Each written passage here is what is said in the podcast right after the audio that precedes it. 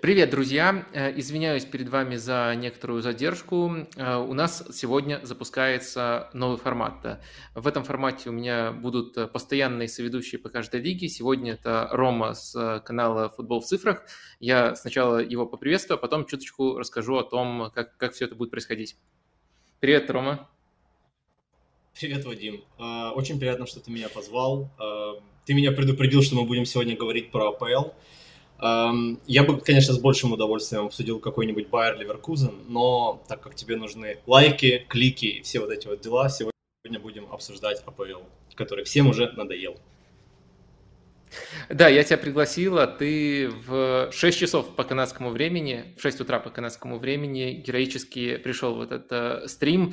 Э, и сегодня, да, будем говорить про АПЛ, но в целом э, скажу пару слов о том, как будут устроены эти выпуски по понедельникам. Э, вот э, поскольку мы выходим по понедельникам, а обычно вечер, вечером, я решил назвать нашу программу Monday Night Football. То есть никому никогда такое, такое название в голову не приходило, никем не занято. И вот я решил, что будет английский, там, испанский, итальянский Monday Night Football по Германии и Франции тоже будет. И идея в том, чтобы обсуждать не актуальный тур, а обсуждать тренды, то есть что случилось с командами в этой лиге, в этой топовой лиге за месяц.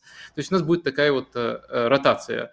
Сначала говорим про Англию, потом, там, допустим, про Испанию, потом про Германию, Францию. В общем, э, Суть в том, чтобы смотреть шире, чем в последний тур, и разговаривать именно про тренды. Я уверен, что вы точно постепенно поймете, в чем тут, эм, э, в чем тут э, задумка, в чем тут э, формат, ну и надеюсь, что вам будет интересно. Ну и, как я уже уточнил, по каждой лиге у меня будет не просто гость, а именно соведущий. Мы тут вместе придумываем темы, что вот интересно, чтобы и не повторяться, и чтобы тема достаточно широк, широк, широкому кругу людей была интересной. И, в общем, я особо ничего предложить своим уважаемым э, соведущим э, не могу, кроме вот некоторой популярности в наших узких кругах, поэтому будет здорово, если вы их поддержите и подпишитесь везде, где только можно подписаться. Ссылочки на Рому я сегодня оставил, ну и так тоже буду каждый раз вас просить вот именно в приоритетном порядке, там не на мой канал подписываться даже, а именно вот на соведущих, там, где они представлены. В общем, вроде э, я все, что хотел организационное, проговорил, и мы можем э, постепенно переходить к нашей программе. Обычно у нас будет э, около 5-6 тем, которые мы вместе набросали. Сегодня пойдем как раз вот по нашему графику, и вы бы, наверное, нам просто-напросто не, не просили бы, если бы в первом выпуске мы говорили про Брайтон, Брентфорд, Борнмут и ни одного топового клуба не обсудили, поэтому в данном случае темы во многом выбирали сами себя. Конечно, сегодня очень много будет разговоров про Арсенал, про Юнайтед, про Манчестер Сити. Но начнем мы с микротемы для разогрева. С такого лигового тренда, э, который касается судейства, потому что вы не могли не заметить и вот этих вот огромных э, Э, огромных цифр э, на табло, э, когда огромных цифр на табло, когда добавляют компенсированное время, желтых карточек за затяжки времени. Давай просто, Рома, с тобой обменяемся впечатлениями по поводу того, насколько это помогает либо мешает смотреть матчи и насколько это работает. Эм, я не знаю, насколько это работает, но это точно что-то, на что на себя обращает внимание. То есть с самого первого тура эм, без, без объявления войны это начало происходить. А, действительно, а, коллеги из The Athletic, Марк Керри, а, он подсчитал даже буквально, по-моему, после второго тура, они выпустили такой материал и посчитали, что в этом сезоне количество игр на одну желтую карточку, оно снизилось в 4 раза, нет, в 3 раза по сравнению с прошлым сезоном вообще есть такой тренд на снижение по сравнению, там, например, с тем, что было 10 лет назад. 10 лет назад проходило 10 матчей на одну желтую карточку за затяжку времени. Вот. А в этом сезоне это примерно происходит каждый матч. Вот, поэтому тренд имеется. А, таким образом, судьи пытаются бороться за время. Я не знаю, на, на, на кого конкретно направлена эта, эта тенденция. Возможно, именно четко там на, допустим, Вестхэм или Ньюкасл, которые в прошлом году, да, таким, такими вещами занимались иногда. Вот. Но посмотрим, что из этого выйдет, посмотрим, будет ли действительно эм, матчи дольше, матч, матчи зрелищнее, э, и, и кто из этого получит больше выгоды. А, да, я с тобой в целом согласен, э, но, конечно, смущает э, тут простор для непоследовательности. И уже даже в первых турах при желании там можно отыскать очень странные эпизоды, например, как э, Трент против Ньюкасла получал желтую карту, как сначала там Энтони Гордону, по-моему, не дали, а потом Тренту дали. Ну, может быть, это во мне играет фанбой Трента Александра Арнольда, но в любом случае, даже если не к одному эпизоду придираться, то в целом это хорошо, но если работает последовательно, последовательно, а пока такой последовательности не видно. Ну ладно, будем за этим следить, это такое очевидное изменение, и тут, наверное, какого-то глубокого анализа этому не требуется. А теперь давайте, давай переходите к а, командам, о которых нам хотелось бы поговорить подробнее, но сначала все-таки, поскольку у нас э, пять тем, и по моим подсчетам один из топовых клубов, как минимум один, э, зависит от того, сколько клубов вы считаете топовыми, э, не попадают в нашу основную программу. Давай все-таки анонсируем это, такой спойлер дадим и объясним, почему мы сегодня э, не будем говорить про Челси. Ну, главная причина, конечно, в том, что кто-то должен был выпасть, э, но я еще себе это подобным образом объясняю. У Челси очень странное положение сейчас. Плохие результаты, хорошая игра, очень легкий календарь, и очень трудно это все трактовать. И мне просто по Челси кажется, что нужна чуть э, большая дистанция, э, чтобы и календарь немножко уравновесился, и э, чтобы мы поняли, насколько, насколько можно доверять вот тем цифрам. Потому что цифры намекают на хороший прогресс, допустим, там XG третьей в лиге, но в то же время их можно также трактовать как объяснение, трактовать как отражение легкого календаря. И вот э, мне просто пока не понятен Челси в той степени, в которой нужно Челси понять для того, чтобы говорить о них настолько детально, насколько мы планируем. С другими командами таких э, проблем нету. Вот я таким образом тебе объясняю. Ты дополнишь чем-то? Да, э, действительно, у Челси, э, если смотреть на их, э, номер, на их э, XG, на их показатели, метрики, они действительно будут в тройке, примерно на уровне Сити и Арсенала. То есть, ну да, понятно, Сити Арсенал у нас э, по всем показателям, они практически по всем в топе. А, Челси третьи, но э, здесь на крошечной выборке э, работает такой эффект, как, во-первых, сила соперника, а во-вторых, game state, то есть счет на табло, грубо говоря. А, из-за того, что Челси во многих матчах им нужно было либо забивать, либо отыгрываться, ну то есть идти вперед, у них было много мяча, а, даже с Ливерпулем у них там было что-то за 70, а, нет, 60 с чем-то там процентов владения, да, а, то есть вот эти все факторы, они как раз помогают им быть в топе именно на, по показателям, не по результатам. Вот. И для себя э, я отметил, э, в принципе, после каждого матча я отмечаю там плюсиками, минусиками, э, понравилась мне команда или не понравилась. То есть Челси мне понравился в двух из четырех матчах, матчей. А, с Ливерпулем мне понравился, мне понравился с Лутоном, но опять же, нужно делать скидку на силу Лутона. Да, то есть, э, наверное, самый лучший матч Челси был это все-таки самый первый.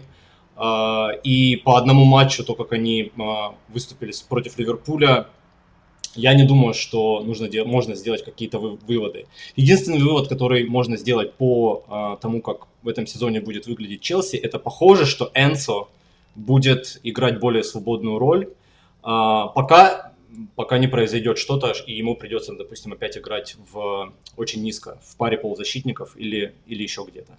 Пока, похоже, он а, заменяет а, по а, Нкунку, вот, и прям играет на, на его позиции в левом полуфланге. Ну или должен играть э, в левом полуфланге, а при этом э, интерпретирует эту роль очень свободно и смещается и вперед, и назад. В общем, э, за Челси интересно наблюдать, потому что это такой свежий проект, но э, информации, как Вадим сказал, у нас еще недостаточно, поэтому мы сегодня Челси пропускаем. А, да, давай тогда переходить к командам, которые мы не пропускаем. И по каждой у нас есть э, некоторый акцент. И вот э, сначала мы, нач... мы поговорим про Арсенал, и тут э, ты будешь голосом разума, а я постараюсь излить свою болельческую душу, и акцент будет тут на новичках. Конечно, сейчас одного из них обсуждают намного более явно, чем остальных. Я говорю, конечно, про Кая Хаверца, но на самом деле, мне кажется, в целом изменения, которые происходят э, с Арсеналом, эксперименты новички, это все заслуживает э, очень-очень э, серьезного осмысления. У меня примерно вот э, так выглядит ситуация, если там смотреть с одной стороны и с другой стороны. С одной стороны, у нас есть э, весьма неплохие показатели по ключевым метрикам. Ну и в частности тоже по ожидаемым голам. Команда идет на втором месте вслед за Манчестер Сити. Это вполне неплохо отражается в таблице. 10 очков, всего одна потеря. И как раз такие матчи, где Арсенал очки потерял, был для Арсенала, возможно, даже лучшим матчем в этом сезоне. Как бы странно это не звучало. Но в то же время, э, на мой уже такой более субъективный болельческий взгляд, в каждом матче были отрезки очень слабые и отрезки, которые связаны с сыростью, с банальным непониманием того, как некоторые части этой команды должны функционировать. Э, и Конечно, это очень-очень соблазнительно объяснять экспериментами, которые затеял Артета вокруг позиции, допустим, Томаса Парти и вокруг просто внедрения новичков э, Хаверца, Райса. Но, наверное, начать стоит с того, что, на твой взгляд, первично. Вот эти вот ощущения, которые, эм, которые я описываю, сырость и отрезки потерянности – либо все-таки то, что Арсенал э, по метрикам идет э, на вполне хорошем уровне пока что? Мне кажется, нужно, э, если у тебя есть ощущение сырости, это, скорее всего, так и есть. То есть есть некоторая сырость, и, и в основном она связана действительно с тем, что пришел в команду Райс, и тем самым уже не получается играть с тем же самым наполнением ролей, как это было в прошлом году. То есть Райс вытеснил из состава партии, да, и теперь для партии пытаются найти какую-то новую роль. А, в, в, в матче за Community Shield а, партии Райс они вдвоем были в, в опорной зоне, а в целом дальше по сезону Артета использует партию как э, правого защитника, да, который инвертируется в центр. Э, в самом первом, по-моему, туре э, был такой э, э, ромб в, в полузащите, то есть это был 3 ромб 3 э, с Райсом там слева, э, с партией в основе этого э, треугольника. Ну, в общем, суть даже не в этом, суть в, как ты и сказал, в, в экспериментах. Uh, но эти эксперименты не потому, что Артете хочется uh, что-то попробовать новое, допустим, или как-то, uh, не знаю, или он недоволен, например, результатами. Как мне кажется, эти эксперименты, эти изменения, они связаны, во-первых, с тем, что теперь есть Райс, и он является первым выбором на, на позицию партии, то есть а, а полностью отказаться от партии, как мне кажется, Артета не хочет. То есть ему нравится этот игрок тоже, и он хочет его иметь в составе, поэтому для него пытаются найти оптимальную роль. А партии не очень удобно, как мне кажется, быть вот этим правым инвертированным а, защитником, но, может быть, он привыкнет. Дальше каким-то образом нужно встраивать в команду Хаверца. Про него, наверное, будет отдельный блок, но как бы мы, мы это обсудим, получается, что получается, что не получается. А, если такой спойлер, а, он играет в роли Джаки, но он не Джака.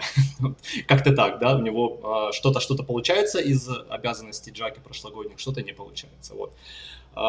И мне кажется, что, опять же, возвращаясь к твоему вопросу, действительно, Арсенал сейчас это как минимум в двойке, в топ-2 лучших команд АПЛ, но при этом есть, есть к команде вопросы именно отрезками. То есть я помню отрезок, это был отрезок, сейчас я, э, отрезок с Кристал, нет, с, с Форестом, да, то есть у них было 80 минут блестящих, да, первые 80 минут, а потом последние 10 минут что-то произошло, и команда, ну, просто села. Форест их, по-моему, даже гол забил, да.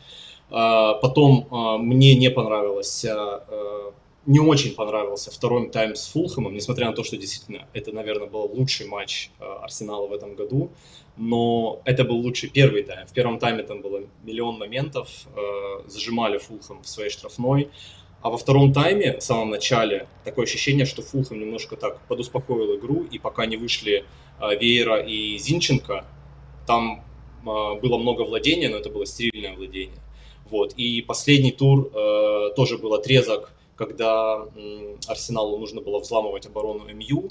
И я бы не сказал, что это было как-то блестяще, но опять же, это все-таки МЮ, это не Фулхэм и не, и не Лутон. Угу.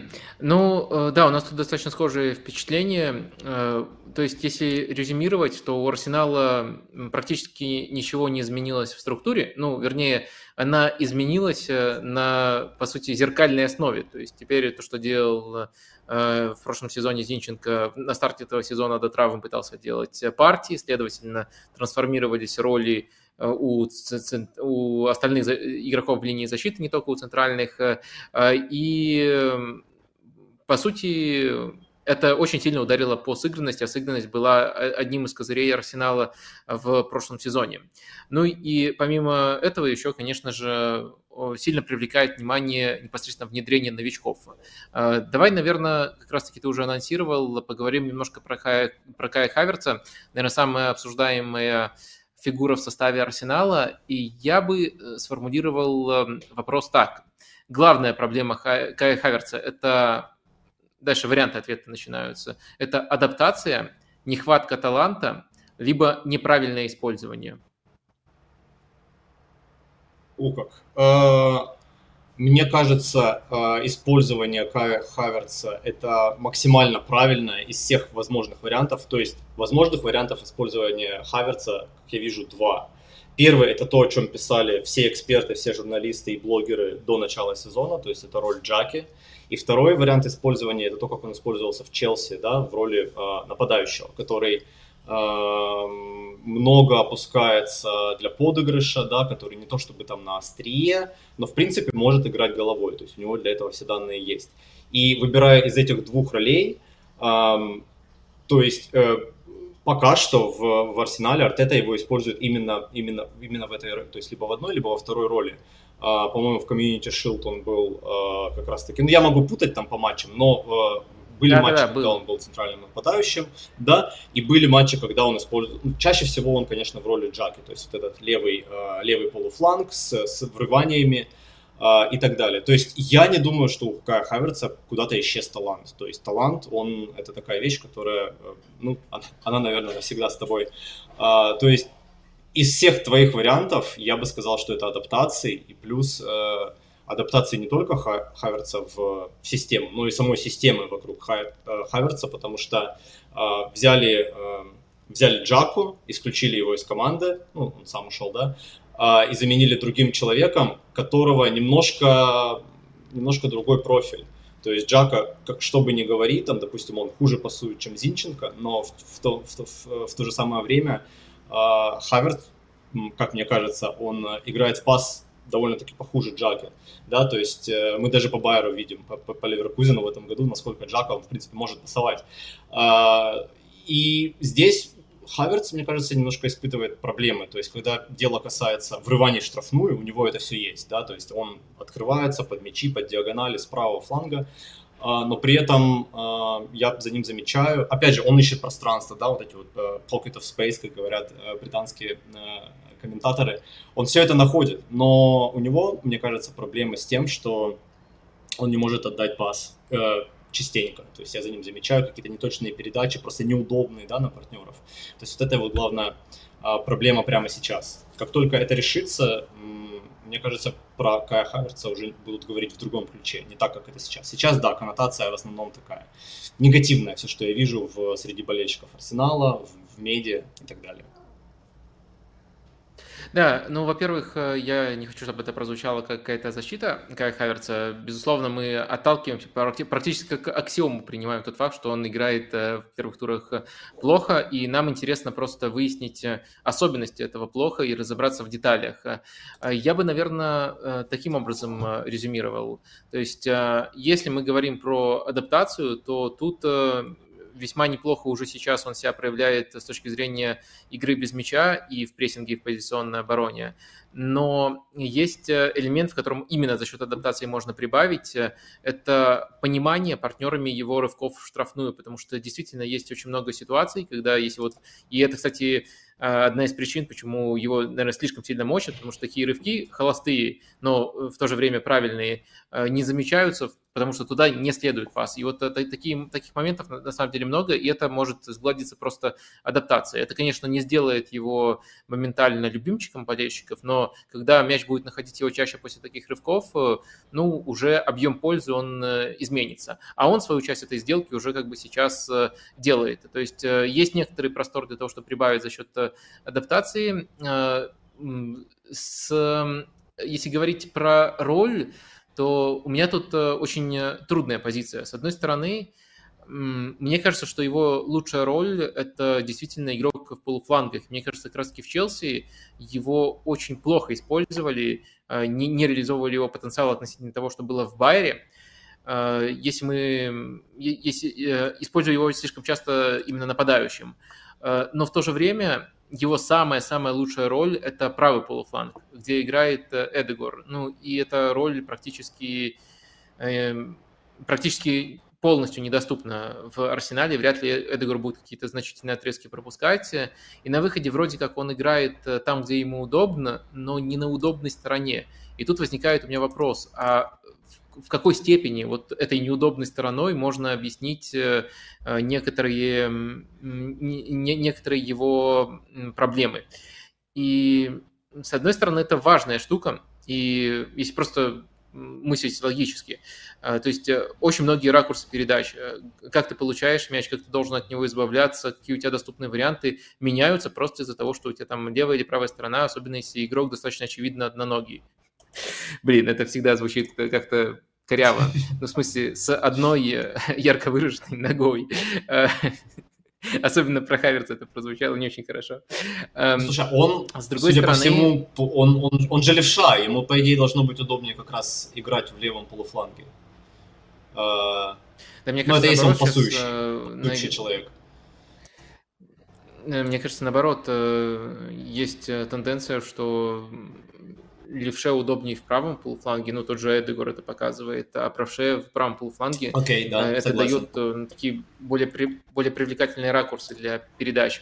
А, так что это тоже, на это можно делать какую-то скидку, но это, конечно же, далеко не полностью объясняет э, то, что, то, что мы наблюдаем э, в первых турах. То есть э, была у Славы Палагина на спорте неплохая статья, если вам интересна конкретно тема Хаверца, можете почитать, там все достаточно взвешено. Но в целом, конечно, он плох, но мне просто вот не нравится, когда на этом плох еще называют, конечно, не просто плохо, а намного такими словами, которые я даже, если захочу передразнить не смогу, повторите. Э, и ставят на этом точку. Мне кажется, вот точку не, не надо ставить, нужно больше деталей, больше контекста, и мы э, постарались это дать. Э, дальше уже к, как мне кажется, менее однозначным тезисам переходим. Я хочу обсудить Райса. У меня есть претензии к Райсу. Я не знаю, будешь ты их разделять, либо э, разделишь ты их, эм, либо будешь со мной спорить. Э, сразу хочу отбросить все, что касается игры без мяча. Э, тут прямо вау, все очень здорово работает, быстро адаптировался, показывает просто какую-то невероятную для своей позиции скорость, ну и отдельно получаешь особое наслаждение – от элегантности его отборов. Даже, казалось бы, простые базовые действия по возврату мяча он умудряется делать э, очень э, грациозно. Э, тут я просто получаю наслаждение. Но если смотреть за тем, что он делает с мячом, и смотреть внимательно, оценивать, какие опции есть, какие он выбирает, то это очень плохо. Э, наверное, если нам нужно оттолкнуться от одного конкретного эпизода, то я бы посоветовал всем пересмотреть э, гол, первый гол Фулхэма, ворота Арсенала, который случился буквально на первой минуте. Ну и там, конечно, козлами отпущения сделали Букая Сака и Рамсдейла. Они оказались в центре внимания. Но как раз-таки эпизод начался из э, тотального непонимания Райсом э, требований в арсенале. То есть там Бен Уайт отдает на него мяч и открывается под стеночку. Райс э, очень сильно тормозит. делает лишние касания, потом подставляет своим пасом Букаю, и не открывается в той зоне, в которой должен был открыться под э, пас, который назад, да, слишком грубо, но все-таки назад делал Букаю. То есть первое непонимание системы Арсенала – это то, что он не сделал пас э, быстрый под стеночку Уайту. Второе непонимание – то, что после того, как отдал Носака, не заполнил позицию, поскольку на этой позиции Уайта уже не было, поскольку он открывался под стеночку. Это звучит трудно, но если пересмотреть, то, мне кажется, все станет тут на свои места. И в системе Арсенала те, кто играют тут подольше, это понимают практически на на интуитивном уровне. Э, может показаться, что я придираюсь к одному эпизоду, но этот эпизод для меня просто олицетворение того, что с мячом делает Райс. Постоянно лишние касания, э, и э, постоянно не замечает варианты, на которые ну, вполне реально в рамках этой системы продвигать. Я думаю, если мы в статистику заглянем, тоже можем увидеть, э, что на, там, в зависимости от того, какую метрику смотреть, но где-то на 20-25% хуже продвижение относительно того, что на этой же позиции в прошлом сезоне давал а, партии. И, в принципе, по прошлому сезону было видно, что Райс а, очень плохо продвигает мяч, если мы... Вернее, не так. Райс хорошо продвигает мяч на ведении, но от опорника Арсенала требуется продвижение больше через пас и эта несостыковка была изначально заложена. И вот сейчас он делает лишние касания, сейчас он не может делать свои проходы, и в итоге и ему не совсем удобно, и Арсенал в плане игры с мячом э, страдает. Вот э, излил я душу. Теперь очень интересно услышать, э, насколько это совпадает с твоими ощущениями. А, смотри, во-первых, начнем с того, что действительно ты прав насчет э, игры без мяча. Без, без мяча Райс это монстр э, именно покрывает, покрывает э, огромное количество пространства, отбирает. То есть тут я вообще не сомневаюсь в, в его скиллах. Но это мы видели и в, в его предыдущей команде, когда нужно было больше обороняться. А, что касается игры с мячом, а, такие впечатления не у, не у тебя одного. А, я смотрел буквально, наверное, пару недель назад классное видео. Есть такой канал, он входит в состав э, The Athletic медиагруппы. А, называется Тифо. Там есть а, очень э, толковый э, человек, его зовут Джон Маккензи, и он записал 15-минутный ролик, рассказывающий о том, почему Деклан Райс а, еще не достаточно, не в полной мере адаптировался к схеме Арсенала. И э, он делал упор, Джон, он делал упор на то, что в прошлом сезоне партия, он брал партии в качестве примера как нужно правильно открываться э, в, в блоке, внутри блока соперника. То есть Арсенал чаще всего он сталкивается даже не с прессингом, чаще всего он сталкивается с каким-то средним или низким блоком. И в этой э, структуре, когда ты играешь против такого оппонента, э, тебе очень важно, как опорнику, да, как человеку, который играет не в первой линии, не в защите, а вот в следующей линии, да, а, тебе очень важно именно благодаря своего, своей позиции а, находиться внутри блока соперника, то есть а, каким-то образом помогать твоей команде разрезать его, да, то есть преодолевать, нарушать порядок, нарушать построение соперника. Так вот, э, Джон заметил, что Райс, он постоянно у него есть стремление оказаться спуститься вниз для приема мяча, а не, а не своим пози позиционированием, позиционированием, своим положением помочь команде продвинуться вперед. То есть э, вот эта вещь. И как только я посмотрел это видео, я начал, начал подмечать. Ну, то есть, как обычно и бывает. Да, действительно, Райс, он чаще всего он опускается вниз и пытается каким-то образом там продвигать его во фланг либо куда-то. И э, это первое. А, а второе, действительно, ты прав насчет его э, способности продвигать мяч. Есть такая метрика, которая называется э, эффективность продвижения. Я не думаю, что она есть где-то в, в публичном доступе, но сам для себя я ее считаю. То есть как я ее считаю? Берутся все э, действия игрока, которые э, направлены на продвижение мяча. Дальше я суммирую это через пас или на движении, то есть две основные вещи, которые может делать играть, э, игрок, э, продвинуть на, э, через пас или продвинуть на движении. И потом я делю эту сумму на количество потерь мяча. То есть в топе, как ты понимаешь, оказываются игроки, которые продвигают мяч, но при этом резко, э, редко, редко его теряют. Например, в Манчестер Сити это был бы, а, если брать вингеров, был бы а, Грилиш. Он продвигает мяч, и при этом он вообще никогда его не теряет. Ну, практически на нем фалят, он его не теряет. Да?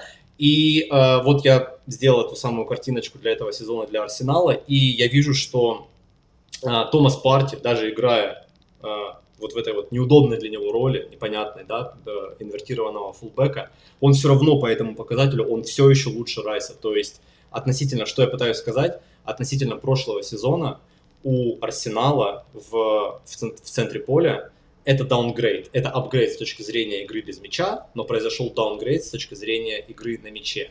То есть относительно, относительно Парти, да, который там был, Парти и Зинченко пары, которые были в прошлом году. А, так вот, давай сначала, что, что ты об этом думаешь?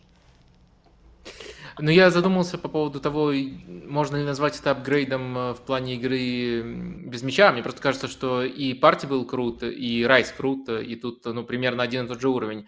А вот э, с мячом действительно есть э, даунгрейд. А я также еще вот хотел бы присоединиться к мысли по поводу достаточно такого хаотичного и неправильного относительно заполнения э, пространства внутри блока движения э, Райса. Тут еще, по-моему, достаточно показательно было, когда вот они играли уже с Зинченко, то есть последний матч э, против Манчестер Юнайтед. И там ча- часто, вот прямо не разово, а на систематическом уровне из-за хаотичного движения Райса возникали эпизоды, где Зинченко Э, приходящий с левого фланга, ложный фулбэк, оказывался в правой части поля при владении, а Райс оказывался в левой части поля, то есть, ну, прошлом сезоне, конечно же, было все намного более тут академично. Я не думаю, что в этом была какая-то хитроумная задумка Артеты, там не открывались какие-то неординарные ракурсы для передачи. Просто, мне кажется, умный Зинченко в плане движения без мяча адаптировался под пока не понимающего эту систему Деклана Райса, так что действительно движение это то, тоже проблема. Игра в пас, наверное, техническая даже, на, на техническом уровне тоже пока проблема, но, конечно, э, как сырой материал Райс очень крут, очень привлекателен и может еще прибавлять. В целом, конечно, не хотелось бы его при наверное, добротном, хорошем старте слишком сильно критиковать, но на это, мне кажется, нужно обращать внимание, учитывая, что он играет в команде, которая владеет 60 плюс процентов а, времени. Все верно. Э, может сейчас, наверное, показаться, что мы каким-то образом пытаемся ругать Арсенал, но на самом деле я бы это немножко по-другому сформулировал. Я бы сформулировал, что пока что, ну, в моем случае, мои ожидания, они были немножко выше, чем э, то, что я сейчас вижу на поле Арсенала, э, то, что они делают. И если помнишь, мы, у нас был подкаст, э, другой подкаст «Капучино и Катаначи», я тогда ставил Арсенал э, выше Сити даже в гонке, и э, в моем конкретном случае немножко такое есть разочарование, то есть пока все еще сыро, но э, эти две команды, э, я вижу, что это, по-моему, единственные команды ВПЛ, которые могут прям задавить соперника. То есть вот этот вот аспект, который мне нравился в Арсенале, то есть именно э, давить, давить, давить и выигрывать мяч высоко и, и продолжать давить, то есть там в течение пяти, пяти минут просто не выпускать соперника с его трети, а, это все еще есть. То есть э, никуда не делся Мартинелли, никуда не делся Букайо Сака и Эдегор. И когда, мне кажется, когда будет э, полностью готов Джезус, у команды все будет хорошо. Я все еще э, не готов признать свою ошибку, что Арсенал это не главный претендент на титул в этом сезоне. Я, я еще буду бороться. Также Давай коротко еще на два вопроса ответим. Первый – это Рэмсдейл или Рая, если мы говорим про долгосрочные перспективы, не вот про ближайшие матчи после паузы на сборные, а, допустим, вот к Новому году, кто будет основным вратарем Арсенала и будет ли вообще основной, основной, арсеналу, а, основной вратарь у Арсенала или это будет ротация? А, Мое мнение еще не изменилось, ну и, а, собственно, почему оно может измениться. Я Рай еще не сыграл ни одной минуты, по-моему, за, за Арсенал. То есть, э, как мне кажется, это это подписание э, Раи, это немножко не то, что нужно было Арсеналу. Э, у Арсенала есть э, отличный шот-стопер, куражный шот-стопер, да, который может, в принципе, и эффективные делать сейвы, и он не, не, не, не стесняется выходить далеко, подчищать, да, выполнять роль такого чистильщика Нойера. А, и он не стесняется выходить э, на кроссах из ворот, это я говорю про Реймсдейла. То есть в этом аспекте а, команде, мне кажется, никакой апгрейд был и не нужен. А вот с точки зрения игры э, с мячом, то есть э, очень часто у Арсенала это вместо коротких терпеливых розыгрышей и там выманивания в прессинг, просто э, с точки с, с розыгрышей мяча от ворот идет длинная-длинная передача. Сейчас, возможно, в это, это даже более обосновано с учетом того, что в команде есть э, Хаверц, он лучше борется за мячи, чем, э, наверное, кто бы то ни было. Райс и Хаверц, да, Райс тоже высокий. Вот, э, но все равно, э, как мне кажется, команде нужен был апгрейд именно э, игра на мяче. И я не уверен, я не помню, чтобы, играя за Брентфорд, Рая именно выступал в такой роли. То есть, э, ну, возьмем это, назовем это ролью э, Стила э, или ролью Эдерсона или Алисона. Ну, то есть такой вратарь, который... Э, или Онана, да, Онана. То есть спокойный голкипер, который просто своим присутствием выманивает соперника в прессинг, может поставить ногу на мяч и потом э, либо сыграть на коротке, либо точно выбить мяч, ну или там примерно в сторону а, флангового игрока. И в этом плане а, мне кажется, что Рая это не апгрейд позиции Рэмсдейла, а просто а, дублирование. Дублирование. Взяли тот же профиль голкипера и создали его копию. Как мне кажется, я, я, я, я думаю, что Рэмсдейл все-таки должен все еще стоять в воротах. Арсенала, но, наверное, Рай будут давать шансы. Лига чемпионов, есть кубки. А, возможно, его брали именно под это. Ну, э, я на самом деле думал, что Рэмсдейлу нужен апгрейд. Э, ну, если брать не какие-то конкретные качества, а совокупность качеств, просто все равно ты не, не можешь одно качество одного вратаря поставить, а другое другого. Э, то есть, в целом, я рассматривал эту позицию как э, пригодную для апгрейда, но, конечно, вот Анана был бы апгрейдом. Э, Терстеген, если бы был доступен, там Алисон, э, Эдерсон, это, это был бы апгрейд. А вот Рай это такая пограничная зона, это и не явный второй номер, которым был Мэтт Тернер, и в то же время, на мой взгляд, не апгрейд того уровня, вернее, даже скорее эм, он закрывает перспективу настоящего апгрейда. То есть, э, на мой взгляд, если их там э, до мелочей сравнить, то на выходе Рая окажется, ну, чуть выше. Там, если вот эм, те, конечно же, знакомы FIFA, я, я не знаю, какие там у них э, скиллы, но я думаю, вот разница между ними там была бы в этих э, по 100-бальной шкале не, не больше, чем э, два пункта. То есть, когда ты хочешь апгрейд, ты, я думаю, в пользу Раи все-таки была бы. А когда ты хочешь апгрейд, э, мне кажется, нужна большая разница, чтобы это называлось апгрейдом, и поэтому я смешанные чувства испытываю, но все-таки я думаю, что даже эти пункты, сколько бы их там ни было, на дистанции скажутся, и Рая вытеснит э, Рамсдейла, но просто это будет немножко, не, возможно, немножко нездоровая ситуация, когда э, между вратарями возникает реальная конкуренция, потому что намного более принятая ситуация, это когда есть первый и второй номер, так и у Арсенала на самом деле было достаточно долгое время. Эм, и финальный мой вопрос по Арсеналу. Если мы берем стартовые 11, ну, не прямо сейчас, а когда все здоровы, и когда пройдет, ну, хотя бы пару месяцев. На твой взгляд, Арсенал по трансферному окну, по впечатлениям первых месяцев усилил именно первые 11? Э, или все-таки стал слабее? Да, я... А, главная, главная ремарочка здесь – это а, что все будут здоровы, и тот самый человек, который сейчас надолго травмирован, Тимбер в составе, и вот с ним, как мне кажется, стартовые 11 Арсенала, они э, не то что даже сильнее, а вариативнее. То есть Тимбер э, по, по двум-трем матчам, которые я видел в предсезонке и на старте, э, он давал такую вариативность. Это, это, просто, это просто сочетание Салибы и Вайта. Я, я в полном восторге от этого игрока, и очень жалко, что он травмирован. Он может смещаться в, в центр, он может э, играть роль такого Вайта, который подключается по флангу, он может играть, он может смещаться в центр поля, то есть в такой роли Зинченко или партия. И делать, как мне кажется, это все он э, очень хорошо. То есть как только он выздоровеет, э, ответ на этот вопрос будет утвердительное «да». Э, Арсенал стал сильнее, а, а прямо сейчас э, со всеми оговорками, которые мы сделали до этого, адаптируется Хаверц. Вот при этих условиях, да, Арсенал стал сильнее, а прямо сейчас, с учетом того, что Райс делает немножко не то, что, возможно, от него хочет Артета, и Хаверц э, немножко э, как, страдает с мячом, да, э, есть ощущение, что Арсенал играет чуть-чуть ниже своих э, прошлогодних, ну, лучших, лучших моментов. А, вот, вот такое у меня впечатление. Угу. Ну, я, я склонен э, как бы так черпать, э, черпать эти оптимизм, но в целом, в целом, в целом мне пока кажется, что Арсенал точно утрачивает э, свой козырь сыгранности. Это первый негативный момент. Второй негативный момент, пока не видно, что Арсенал реализует свой козырь глубины состава. Но, может быть, на дистанции это скажется.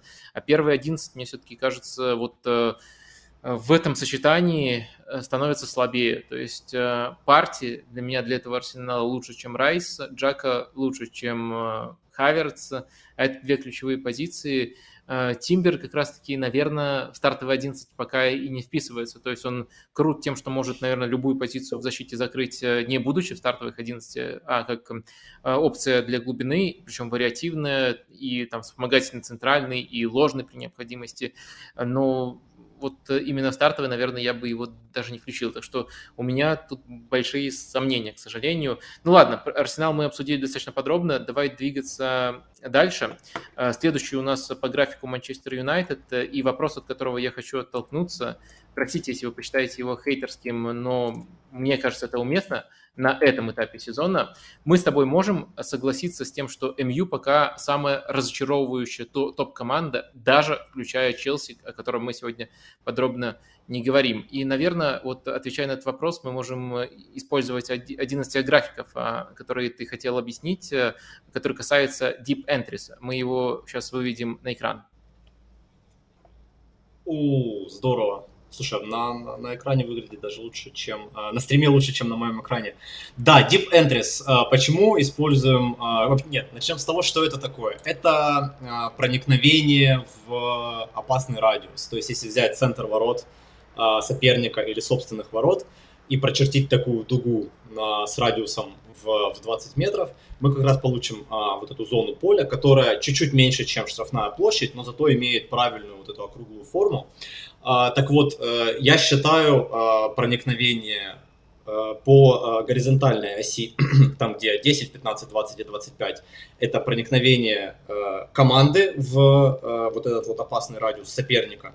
А по вертикальной, вот там где написано OPP, то есть это наоборот, это проникновение соперника. То есть, грубо говоря, на этом графике по горизонтали, по оси X у нас насколько качественна твоя атака, насколько хорошо ты проникаешь в зону соперника, а по вертикали это твоя оборона. И, как вы видите, э, вертикальная ось, она инвертирована, то есть чем выше, тем более качественная оборона. То есть тем реже ты допускаешь проникновение в этот опасный радиус. Проникновение я считаю через пас и наведение. Ну, то есть обычно стандартная э, такая практика. Ответ на вопрос, а чем это лучше, чем XG? То есть почему бы не посмотреть на таблицу XG и увидеть примерно похожие результаты? Ответ э, был примерно год назад на нашем канале «Футбол в, цифр, в цифрах». Мы э, повторяли эксперимент, э, я забыл, как, как правильно произносить имя автора, но, в общем, мы повторяли эксперимент, который, исследование, которое было проведено примерно 10 лет назад, человеком э, который пытался понять предсказательную способность. Э, он тогда сравнивал XG с более стандартными, а, а, традиционными на тот момент метриками, такими как удары, а, голы и так далее. И э, результатом этого исследования было то, что ожидаемые голы, разница между созданными и допущенными ожидаемыми голами на дистанции сезона она обладает лучшей предсказательной способностью, чем а, ну, традиционные на, данный, на тот момент метрики. И там был такой график с точечками. А, а, шли от первого тура до 38 тура. И эм, с, учит, э, сравнивалось эм, предсказание моделей а, на данный момент. То есть, если мы находимся на десятом туре, то есть, э, имея данные, имея данные, имея информацию за 10 матчей, то есть, насколько точное будет предсказание а, перформанса команды в следующих 28 играх и так далее. То есть для первого тура, для второго и, и так далее. Вот. И графики они представляют такие дуги. То есть понятно, чем больше у нас информации, чем меньше матчей нам нужно предсказать, а, тем, тем лучше. То есть чем больше информации, тем лучше. Так вот, я повторял это исследование. Я, мы обязательно оставим ссылку. Очень сложно, сложно объяснять э, графики на пальцах. Uh, вот, и uh, Deep Entries, они, uh, опять же, это мои, мои расчеты, они показывают, демонстрируют вот эту вот предсказательную силу чуть-чуть раньше, чем XG. То есть на длинной дистанции XG ведут себя лучше, например, после там 8-10 тура. То есть XG действительно предсказывает перформанс лучше. Но Deep Entries из-за того, что это не не ударный момент, то есть учитывают здесь не удары, а проникновения, именно другие ивенты, их больше. Поэтому начинается, начинает работать, она чуть-чуть раньше, э, эта метрика. Примерно с пятого тура. Ну, то есть у нас про, прошло 4 матча, поэтому, э, мне кажется, уместным использовать, э, чуть-чуть более уместным использовать э, эту, этот, этот показатель прямо сейчас. Теперь, э, после этого скучного вступления, э, смотрим, где находится МЮ, и отвечаем на твой вопрос, да, то есть является ли Манчестер Юнайтед а, самой разочаровывающей командой а, из топ-6. Ну, проверяем, да, а, у Брайтона самая сильная атака прямо сейчас, но не очень э, качественная оборона, да, то есть они допускают проникновение. Мансити, наоборот, это очень сухая атака э, э, и при этом классная оборона, лучшая в лиге оборона. Они практически не допускают. То же самое, что мы говорили про Челси. Э, Челси находится в правом верхнем углу, но причины э, отмотайте назад на примерно на час, вы поймете почему. Э, Манчестер Юнайтед. Не оборона, оборона хуже среднего, атака выше среднего. То есть, допустим, в атаке Манчестер Юнайтед за матч у них больше э, проникновения в опасный радиус, чем у Ливерпуля, но при этом э, с точки зрения обороны это даже хуже, чем Ливерпуль. То есть э, ответ на вопрос, они делят, наверное, вот эту вот шестую точку по уровню разочарования, шестую позицию с Ливерпулем, опять же, с оговорками на то, что Челси, у Челси был очень легкий календарь. Ну как очень легкий? Чуть-чуть легче, наверное, чем у Ливерпуля.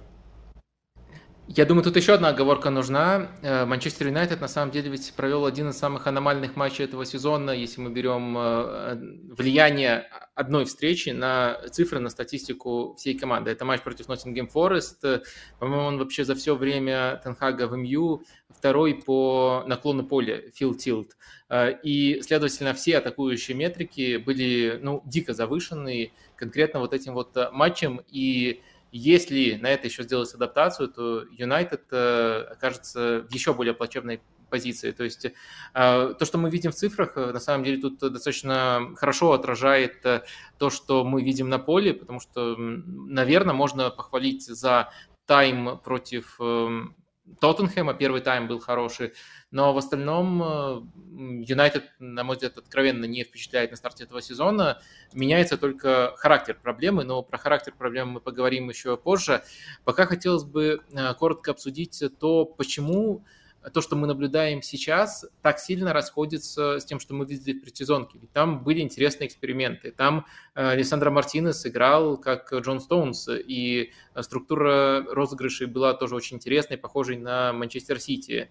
Э, можно ли, по-твоему, говорить, что можно ли вот э, такой слабый performance э, Тен Хагу списать на травмы? Ведь э, очень много футболистов, важных именно для построения атаки, выбыло у Манчестер Юнайтед. Это левые защитники, и Люк Шоу, и Маласия отсутствуют.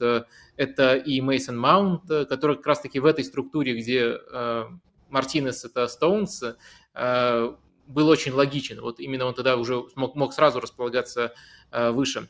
Э, по-твоему, насколько это значимый фактор, особенно учитывая, что многие интересные вещи мы видели на пресезонке?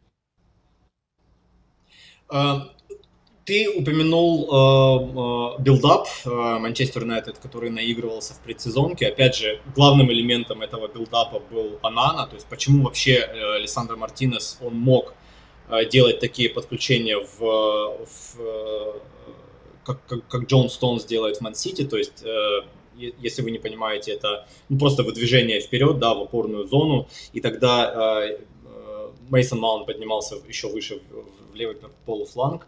А, почему это вообще было возможно? Да просто потому, что Анана, он теперь э, может, грубо говоря, заполнять вот это вот э, освободившееся Александром Мартинесом пространство, то есть выполнять роль такого, как, э, как защитника. Э, были классные скриншоты из предсезонки, когда Юнайтед, они выстраивались вообще без вратаря, да, 0, 4, 2, там, сколько остается игроков, 6, что ли, да, получается.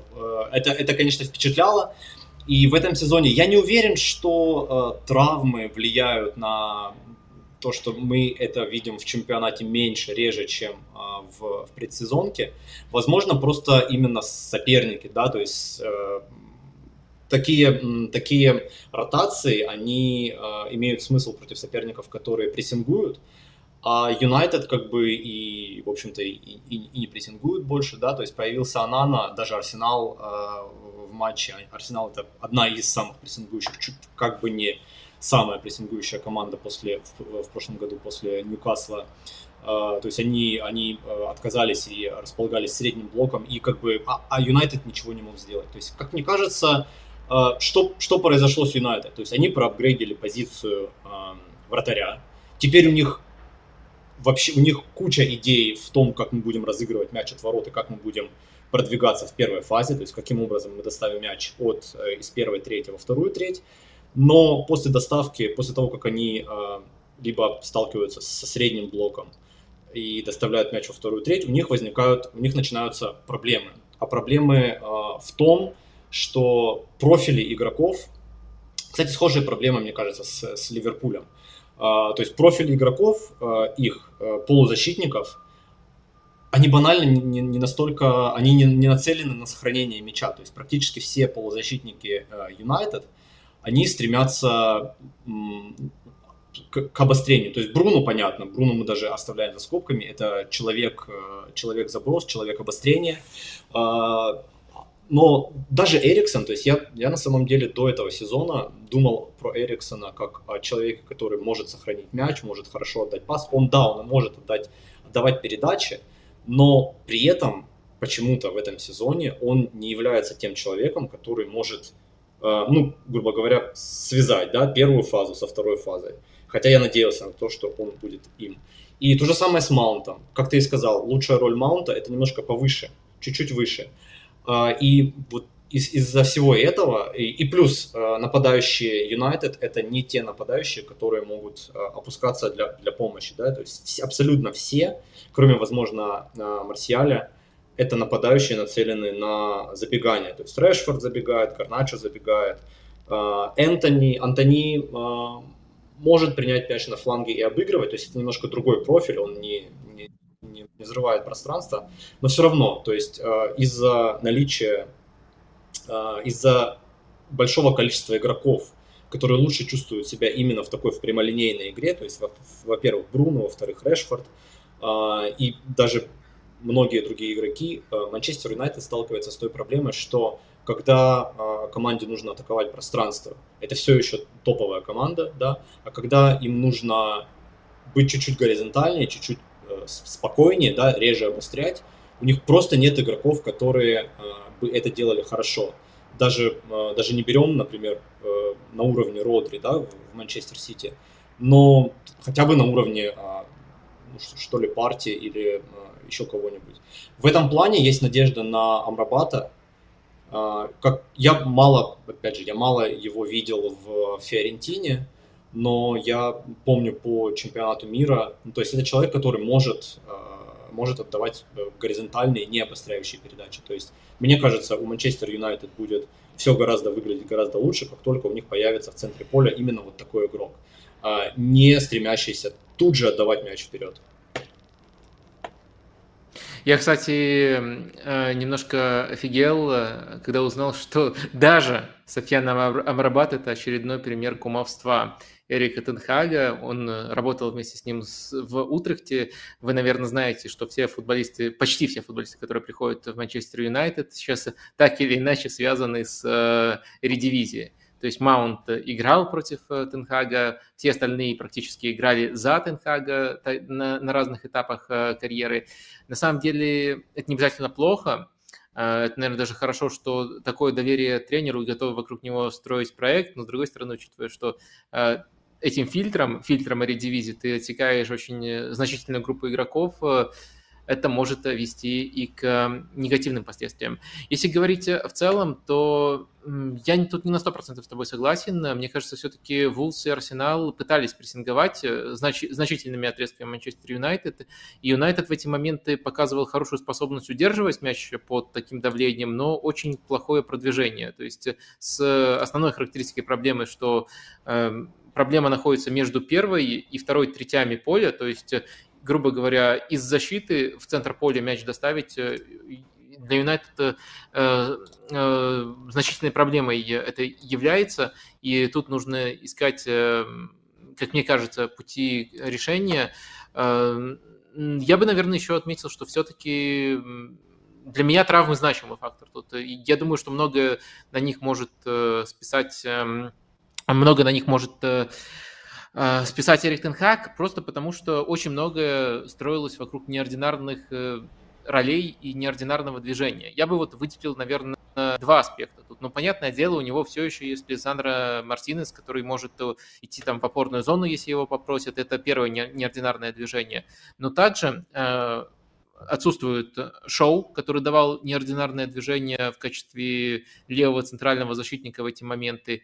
И отсутствует, э, мне кажется, особенно если мы говорим вот о самой начальной стадии выхода из-под прессинга, Рафа Варан. То есть э, мы воспринимаем Рафа Варана как футболиста, который ну, не показывает ничего грандиозного на мяче, и наверное, можно тут возразить, что он хорошо владеет двумя ногами, он точно не одноногий футболист, как некоторые. Но в целом, да, в целом это так, он не, не дает грандиозных передач. Но в build-up е я бы рекомендовал следить за тем, какие рывки он делает. То есть центральные защитники рывки в build-up е – это не самая частая комбинация, особенно если мы говорим об игре в паре. Но Рафа Варан очень хорошо чувствует пространство в таких эпизодах, э, и это оказывало, на мой взгляд, э, особенно в предсезонке, позитивную, э, позитивное влияние на то, как Манчестер Юнайтед разыгрывал мяч. А сейчас у тебя, по сути, посыпалась половина вот этих неординарных ролей – и от одной, насколько я понимаю, этот как уже решает отказаться самостоятельно, поэтому я тут склонен его отмазывать, оправдывать, называйте как э, хотите, но мне кажется, что тут все-таки в значительной степени планы ему перечеркнули травмы, и тут э, в первую очередь нужно сочувствовать. Сочувствовать, но в то же время признавать, что по качеству футбола пока Юнайтед из всех топовых команд выглядит э, хуже всех.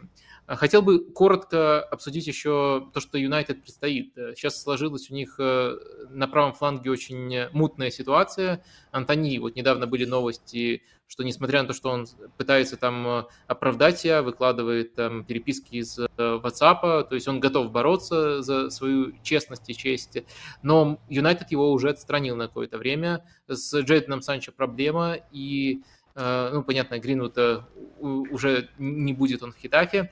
А, правый фланг. Э, как бы ты выстраивал тут игру? Есть ли смысл возвращаться к варианту, который мелькал в прошлом сезоне, когда вообще Бруно Фернандеш выходил на этой позиции? Э, да, было, я видел в, в Твиттере забавный такой момент, что если бы Джейден Санчо немножечко потерпел и не стал выкладывать вот эти вот э, э твиты, да, то есть э, не стал твитить, а просто потерпел э, буквально неделю, он бы сейчас был первым выбором на позицию справа, а теперь как бы не очень-то понятно после его высказываний, ставить его или не ставить. Туда, скорее всего, э, ставить его не будут, да, то есть э, из-за из вот этих вот твитов и недовольства политикой э, тренера. Э, я вижу очень много болельщиков МЮ, которые требуют, прямо требуют на правый фланг э, молодого Пелистри. Я не, не, не так часто его видел, но я э, так понимаю, что это, это, если, если он будет там, э, э, Юнайтед прям будет еще более... Э, да кто бы там ни был на самом деле, Пелистри, Бруну или Маунт, да, то есть три роли, я вижу три варианта событий. То есть там э, молодой Пелистри, там Бруно, который уже использовался в этой роли, и Маунт, который в принципе по типологии, по, по профилю, э, он похож на чем-то похож на Бруну, поэтому, возможно, в теории, чисто теоретически, я не помню, играл ли он там э, хоть когда-нибудь или нет, но в принципе может. Э, из всех этих вариантов, э, мне кажется, использование там Бруну с какими-нибудь ротациями, да, то есть э, Ван Бисака, да, может, в принципе, ситуативно заполнять ширину. Мне кажется, мы очень сильно недооцениваем, ну, ты наверняка недооцениваешь Ван Бисаку, а я вижу, многие до сих пор его критикуют за не ну, какую-то неуверенность на мяче. Хотя мне кажется, вот э, вспоминая его там 2-3 года назад, ну это огромный прогресс. Я вижу, что он э, гораздо чаще подключается, он гораздо спокойнее отдает э, передачи, э, принимает мяч. Все у него становится лучше и лучше, поэтому использование Бруну там со смещениями, э, на правом фланге со смещениями в центр и с э, такими э, оверлап э, движениями от Ван Бисаки, в принципе, в теории должны работать. И плюс еще к тому э, это даст э, Манчестеру лучший, эм, лучший баланс с точки зрения прессинга, потому что я замечаю за Энтони, несмотря на то, что он, я не понимаю, э, все еще Антони, он пришел из... Э, да, он работал с Тенхагом, он э, знает, как прессинговать, но я все еще вижу, ну, кажется, кроме как ленью, это объяснить нельзя, то есть он выключается, просто выключается. То есть у Манчестер Юнайтед э, это давняя проблема еще с прошлого сезона. Э, их вин вингеры, они отвечают за двух игроков, да, то есть в зависимости, это гибридный прессинг, и в зависимости от того, что, куда будет направление э, продвижения мяча соперникам, э, должно быть смещение, то есть вингер должен э, бросать одного игрока и смещаться на другого, с одного или с другого фланга. И, как мне кажется, может быть, я пере, э, немножко здесь э, или предвзят, или, или что-то еще. Но я замечаю за, за Энтони, даже Решфорд, как мне кажется, прессингует более добросовестно. Вот, то есть, возможно, если туда передвинуть Бруну, э, возможно, это даже поможет с прессингом. Но э, у Юнайтед по календарю там не то чтобы команды, которые нужно будет прессинговать, или, или я ошибаюсь. Ну, в общем, э, ответ на вопрос, э, кого там, э, скорее всего, мы увидим, я думаю, это будет Бруно Фернандеш. У Юнайтед ближайший матч с Брайтоном. Я думаю, там прессинговать придется все-таки. Э, будет yeah. интересно как раз-таки... Да, будет интересно как раз-таки за этой стадией последить. Э, Э, ну, наверное, можно добавить еще два момента. Во-первых, э, то, что ты описывал вот изначально, то, что не хватает контролирующего игрока в центре. Может быть, вот если на правом фланге будет появляться дополнительный центральный полузащитник, то это проблема коллективно решится. Просто плюс один игрок с профилем, заточенный, заточенным не на игру один в один, а на игру в пас. Даже учитывая, что все они нацелены на обострение э, больше, чем следовало бы в этой конфигурации. Может быть, тут будет положительное влияние просто из-за того, что поменяется профиль игрока на правом фланге. А, и в целом, мне кажется, это можно было бы воспринимать даже как положительную новость, если бы... Короче, тут все, все упирается в тот момент, там, э, который ты описал, как мы оцениваем Ван Бисаку. То есть, если мы оцениваем его как человека, который может э, закрывать ширину, ну, хотя бы на уровне Алекса Бальде, потому что Алекс Бальде очень похожую работу делает для Барселоны, тот тоже э, фланговый защитник, э, который становится вингером, по сути, по ходу эпизода. Если мы э, считаем, что Ван Бисака так может играть, то это, это интересно. Если нет, то это проблема. Э, я неоднозначно оцениваю Аарона в данной ситуации. Мне кажется, что действительно ты упомянул вот эти оверлэп движения, то есть э, забегание именно вдоль фланга, а не со смещением в центр. Это он делает здорово, если ему дают разогнаться, это интересно. Но если ему дают э, свободу и дают э, время подумать, креативить, то он не дает того, что должен давать современный игрок этой позиции даже странно его как-то сравнивать с э, кем-то вроде э, Трента или Риса Джеймса, э, но мне кажется, что он тут не дотягивает, и он неплох априори, но он ограничен. И, следовательно, можно его направить в неудобный сценарий, и мне кажется, это может стать проблемой. Хотя, может быть, Юнайтед так будет стартовать и со скамейки уже добавлять варианты более прямолинейные. В общем, про Юнайтед мы поговорили, нужно двигаться нам дальше, чтобы мы успели э, то, что мы наметили. Следующий у нас э, Тоттенхэм по графику. У Тоттенхэма очень э, много изменений. Э, ну, было бы странно, э, если бы было иначе, учитывая, что был Антонио Конте в начале прошлого сезона, а сейчас Анш Постыкоглу. Тут изменения были неизбежны, но также, наверное, можно сказать, что у Тоттенхэма возможно, самая впечатляющая скорость прогресса. Я точно не ожидал, что э, будет, э, будут так быстро усваиваться установки по стыкоглу, и точно не ожидал, что контраст вот между первым матчем против Брентфорда и последним уже против Бернли, то есть первый и четвертый матч, по сути, будет таким внушительным. У тебя такие же впечатления по Тоттенхэму? Да, да, я, мне кажется, я стал писать про Тоттенхэм даже больше, в, в свой канал даже больше, чем э, есть такой э, клуб у Миши, который, в принципе, сфокусирован, да, на, на, на этой команде. Мне кажется, я даже больше него пишу, потому что меня очень сильно впечатляет э, именно вот эта трансформация, то есть очень интересно следить за тем, как команда, которая была заточена на один стиль, э, практически без апгрейда. Ну, то есть, э, да, есть новые игроки, но их не то чтобы там 11, 3-4 человека, да, пришли, а, и многие игроки, которых ты даже не подать, что они могут э, исполнять ту или иную роль, они, в принципе, даже выглядят не то чтобы очень плохо. То есть а, Поро, да, который были вопросики, э, возможно, я его просто не видел э, до того, как он переехал в Англию.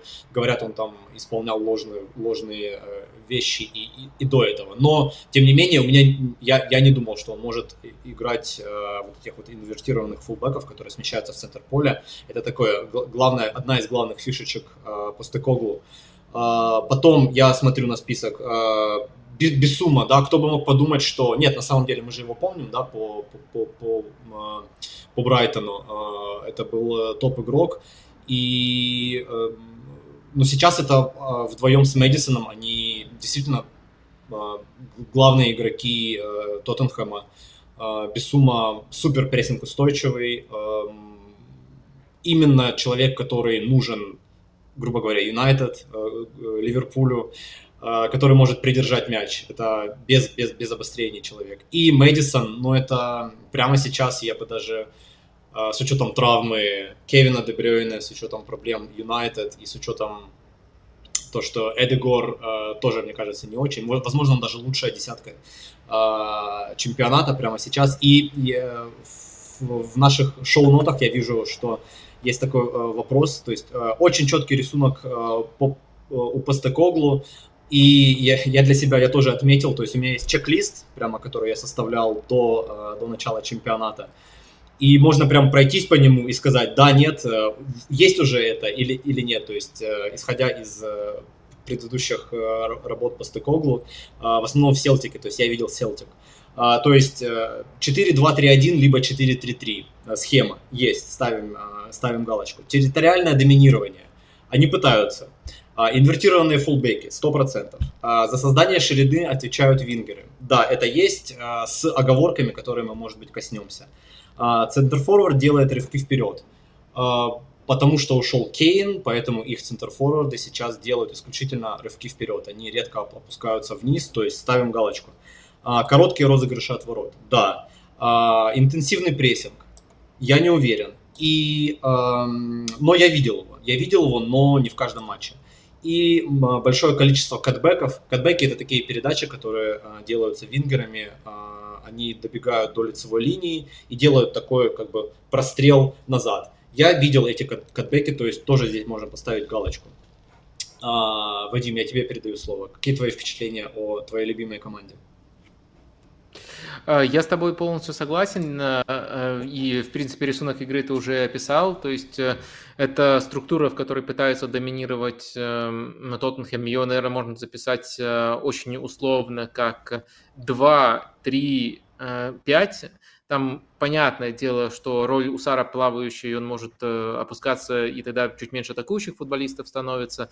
Но в любом случае, эта структура, если мы вот смотрим просто на э, стадию розыгрыша, она даже более смелая, чем мы привыкли видеть у, э, ну, в классике. То есть, потому что у Арсенала, Ливерпуля, Манчестер Сити, по сути, одна и та же структура. Там 3-2 в первой стадии. У Тоттенхэма это еще более смело, и они уже неплохо, несмотря на то, что я тоже опасался, что будет несовместимость игроков, просто потому что многие из них э, к совершенно другому футболу изначально были адаптированы, но уже она очень здорово прокачана. И плюс еще, наверное, вот если добавлять то, о чем ты не сказал, может быть, это даже э, по стыкоглу в каком-то новом проявлении. Я не так глубоко следил за Селтиком, чтобы оценивать его работу со скамейки.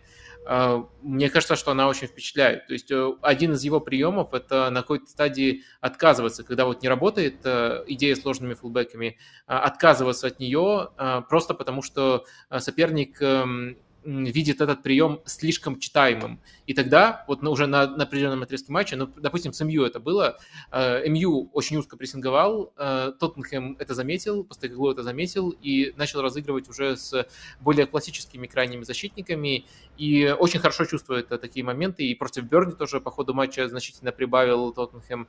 Так что Постеглу пока во всех отношениях и скоростью прогресса, и работой со скамейки очень сильно впечатляет.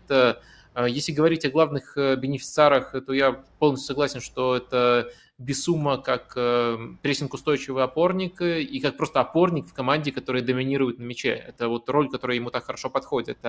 Ну и Мэдисон, который невероятно быстро адаптировался. И тоже вот я хотел спрашивать, есть ли кто-то круче него, но ты уже в этой роли, но ты уже косвенно проговорил. Давай двигаться в таком случае дальше, но пока мы э, поговорим еще про Тоттенхэм, просто к следующему вопросу. Наверное, раз возникла у меня эта неловкая пауза, воспользуюсь ей, чтобы посмотреть, сколько нас смотрит. 458 зрителей для понедельника – это очень хорошее число. Спасибо вам. Вы точно не заслуживаете критики, как Манчестер Юнайтед. Э, вы заслуживаете похвалы, ну и можете, если вам нравится этот формат, поддерживать его, его своими активностями. Ну, это всегда лайки в Ютубе, а также я еще отдельно прошу на своих соведущих подписываться. Вот э, прямо первые ссылочки в описании, это ссылочки на, э, на места, где представлен сегодняшний соведущий Рома, который помогает мне рассказывать про АПЛ. Возвращаемся к нашей программе. Э, Брэннон Джонсон, трансфер, который немножко шокировал, и шокировал не только меня, и под дедлайн, и за большие деньги, и можно, как мне кажется, разные трактовки находить. И, возможно, тут я со своей стартовой трактовкой э, перемудрил. Вот постараюсь исповедоваться, как исповедовался по Арсеналу. Моя стартовая трактовка заключалась, звучала примерно так. Если мы сопоставляем роль, которую он играл в Форесте, то есть он играл там в 3-4-2-1 и играл вот в одной позиции э, под нападающим вместе с э, Гибсом Уайтом, то эта роль, наверное, в системе Постекоглу наиболее близка к полуфланговой роли. То есть э, к роли, которую сейчас исполняет Мэдисон, и вот еще одного такого игрока в систему разместить мне казалось достаточно уместным. Но после этого присел на скамейку Ришар Лисон, и там, следовательно, в конкретном матче против Берни появился Соломон, но в целом освободилось э, одно из фланговых мест, поскольку позиция Сона поменялась, освободилось одно из фланговых мест э, в тройке. И, наверное, эм, менее авантюрно и более логично сейчас кажется поставить его сюда. То есть у нас, по сути, есть э, две роли потенциальных, и пока, как мне кажется, даже я с некоторыми болельщиками Тоттенхэма разговаривал, они тоже не, не совсем понимают, э, в какой позиции будет играть э, Брэннон Джонсон. И вот э, первая роль – это, по сути, вингер в этой системе, Вторая роль – это полуфланговый игрок в этой системе, но, следовательно, со, с оговоркой, что он сделает э, схему более раскрытой. То есть это, конечно, по интерпретации роли будет сильно отличаться от того, как играет Сар. Вот где ты скорее видишь Брэндона Джонсона? Ты очень круто все э, подытожил и сформулировал вопрос. Э, наверное, если кратко, я отвечу, не знаю. Но э, действительно, у Тоттенхэма есть несколько позиций, которые требуются для усиления. То есть у Тоттенхэма закрыты, можно считать, что закрыты фланговые игроки обороны, да, то есть это Поро и Удоджи. Защитники точно закрыты. Э, там есть э, новичок, сейчас я попытаюсь произнести, Вандер Вен, да, и э, Ромеро. То есть тут нет вопросов. Есть в самом начале использовался Сон слева, но сейчас он будет, скорее всего, после такого удачного матча, он играть будет в центре. Эм, у нас есть Мэдисон, который закрывает левый полуфланг, там это забронировано надолго. И под вопросом остаются, грубо говоря, три позиции. Это оба вингера. Почему оба? Потому что Я очень люблю Кулусевский. Он пришел из моего, из команды, за которую я болею. Он был на тот момент, наверное, лучшим игроком команды. Я до сих пор не могу простить руководству Ювентуса, что они его отпустили. И мне очень нравился Кулусевский э, в прошлых сезонах за Тоттенхэм. Но в этом сезоне, как мне кажется, он не... Э, вот э, э, э, после Коглу его вингеры, они должны, грубо говоря, располагаться в очень широких позициях и напрягать оборону соперника, то есть ее немножко поджимать, поддавливать. А, это именно широкие позиции. Примерно как у Гвардиолы, как Гвардиола любит своих вингеров располагать очень широко. И, как мне кажется, Клусевский не очень комфортно находиться именно широко на фланге. То есть, возможно, здесь покупка Бреннана, сейчас Бреннан Джонсон, да, Бреннан Джонсон, я его видел по, по Форесту, и несмотря на то, что как бы номинально, да, это игрок полуфланга, да, то есть, но полуфланг в Форесте это немножко не тот полуфланг, то есть Форест все-таки был заточен на контратаки, и в позиционной, э, в позиционной игре я не так часто видел Форест, как, э, как, как это будет в, в Тоттенхеме. То есть, скорее всего, это не позиция Сара, а что может произойти, но это опять же спекуляция. Если я это увижу, круто, если нет, то ну и, и, и забудьте. А, возможно, Джонсон будет играть правого вингера, при том, что Кулусевский будет играть в правом полуфланге. Но опять же, это очень открыто, это слишком открыто. То есть Сар дает все-таки э, немножко баланса оборонительного. Э, как ты и сказал, он может спускаться вниз, и мы это видели часто, да. Э, то есть Скорее всего, это будет просто позиция одного из вингеров, э, то есть слева Соломон, э, справа Кулусевский и э, подменять одного из них. То есть э, Сон может подменить Соломона, а э, Джонсон может подменить э, Кулусевский. То есть, но опять же, тогда возникают вопросы, почему так дорого вы покупаете игрока ротации. Это, это большая загадка. То есть, если бы не было этого трансфера, я бы сказал, что Тоттенхэм провел очень классное трансферное, э, трансфер, э, трансферное лето, а теперь я, я даже не знаю. Угу. Давай э, буквально одним словом, одной строкой. Потенциал Тоттенхэма с учетом вот этой скорости прогресса, которую, как мне показалось, и ты, и я сегодня расхваливаем. Это борьба за Лигу чемпионов или есть еще более смелые мечтания?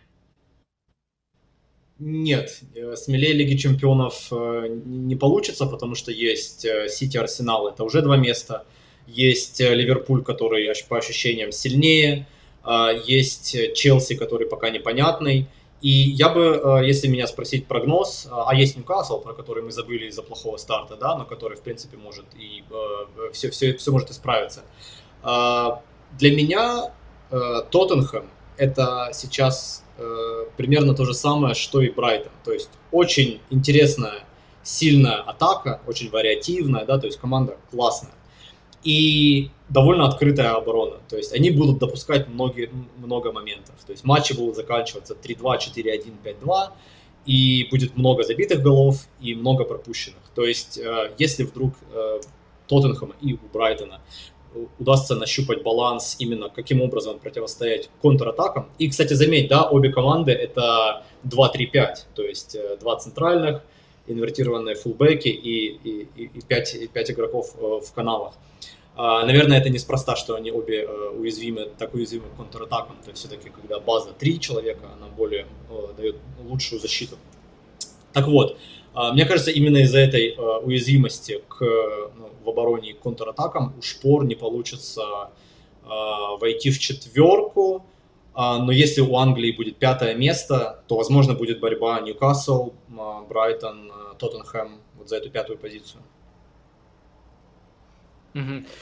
Ну, жалко только, что каждый тур с Бернли им нельзя играть, потому что у Бернли тоже на самом деле очень похожая структура и тоже очень авантюрная, тоже, наверное, ее правильно записывать как 2-3-5, э, и они 7 мячей на двоих забили, и мне кажется, повтори этот матч, то очень часто забили бы примерно такое же количество мячей, но будут и другие вызовы у Постекоглу. Очень многое будет зависеть от того, насколько он сможет побороть себе догматичность, потому что это уже немножко не наша тема, это не совсем тактика, это скорее его психология, профайлы, которые мы про него читали, но он человек очень догматичный, и мне кажется, то, как он с этим справится, тоже во многом будет определять его успех. Давай переходить э, к следующей команде, о которой мы хотели сегодня поговорить. Э, это Ливерпуль. Что у нас происходит в Ливерпуле? Конечно, основные дискуссии будут э, вокруг центра поля. По сути, Ливерпуль продолжает то, что он нащупал в конце прошлого сезона. То есть и по ролям Робертсона и Трента, и по структуре, которую они используют, Единственное, они пытаются это делать э, с э, обновленным центром поля, где есть э, и МакАлистер, и Сабаслай, возможно, будет еще достаточно часто выходить Эндо. Давай, наверное, начнем с самого базового общего вопроса. Каким ты видишь потенциал у этой идеи, поскольку на, на финише прошлого сезона были очень хорошие результаты, сейчас эм, есть полезное обновление в центр поля, то есть эм, в самом таком оптимистичном сценарии, мы потом еще поговорим о трансферах и почему они, почему не, некоторые, не, некоторые не покупки могут этому помешать, но в самом оптимистичном сценарии можно рисовать картину, в котором Ливерпуль, в которой Ливерпуль претендент на чемпионство. То есть а, прошлогодняя форма, та же структура, есть апгрейды на ключевые позиции, но есть одно но, до которого мы еще доберемся. Пока хочу услышать э, твой ответ, как, каким ты видишь потенциал вообще у этой идеи, с которой Ливерпуль живет последние полгода, наверное. Да, действительно, а, Вадим сейчас говорит про а, смещение Трента с правого фланга в полузащиту, то есть это началось примерно за 10 туров до конца прошлого чемпионата и совпало с удачным отрезком а, Ливерпуля, с удачным финишем. По-моему, команда поднялась с какого-то там восьмого до, до попадания в Еврокубки, то есть э, на бумаге как будто бы это положительным, положительным образом повлияло на, на перформанс. И э, у меня э, мое личное отношение к э, вот к этому э, к этой штуке, оно довольно-таки смешанное к, к этим э, смещениям тренда в опорную зону. С одной стороны, э, есть есть у этих э, ротаций и, и, и плюсы и минусы.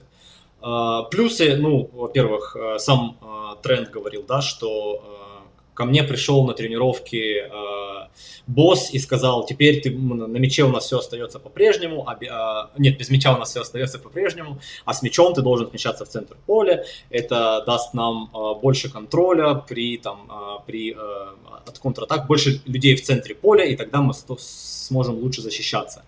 А, потом было интервью с э, Пепом Линдерсом, это помощник Клопа, который говорил, что это была его идея. Буквально недавно вышло интервью. Если хотите, послушайте. На uh, The Training Ground Guru uh, есть такой подкаст, очень классный. Есть скучные эпизоды, а есть вот такие, как этот.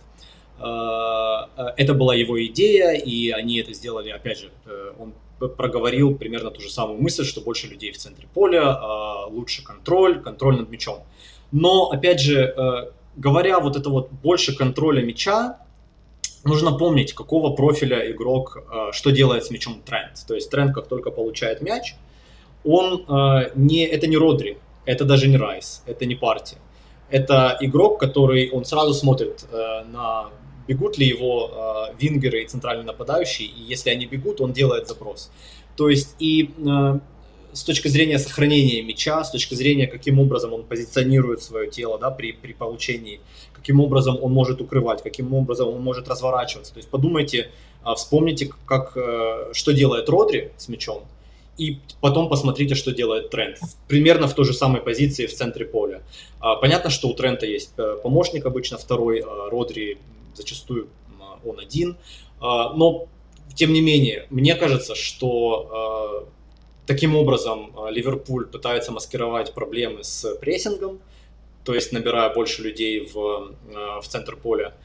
А, но при этом команде, то есть при этом Тренту не то чтобы очень удобно в, находиться именно в этой роли. То есть его профайл, как мне кажется, мне гораздо больше нравилось, когда а, тренд был а, именно в его классическом представлении. Да и Ливерпуль мне гораздо больше нравился. Несколько лет назад, когда были треугольники на флангах, оба вингера в широких позициях. А, что ты думаешь? Тебе нравится тренд в этой роли или нет? Я соглашусь э, с ключевым наблюдением, что, скорее всего, первопричина этих изменений – это желание быть лучше в контрпрессинге, потому что, ну, вот это расположение в первую очередь влияет на то, как команда оказывается готова либо не готова э, именно в момент потери. Да, это важный фактор, и это было важной прошлогодней проблемой. Что касается розыгрышей, то мне кажется, тренд разный, но он тянет и ту функцию, когда он был, по сути, частью треугольника очень вариативного с Хендерсоном и Салахом. И вот эту новую функцию, где у него более глубокая позиция и тоже есть э, очень серьезная свобода для того, чтобы обострять из этой позиции.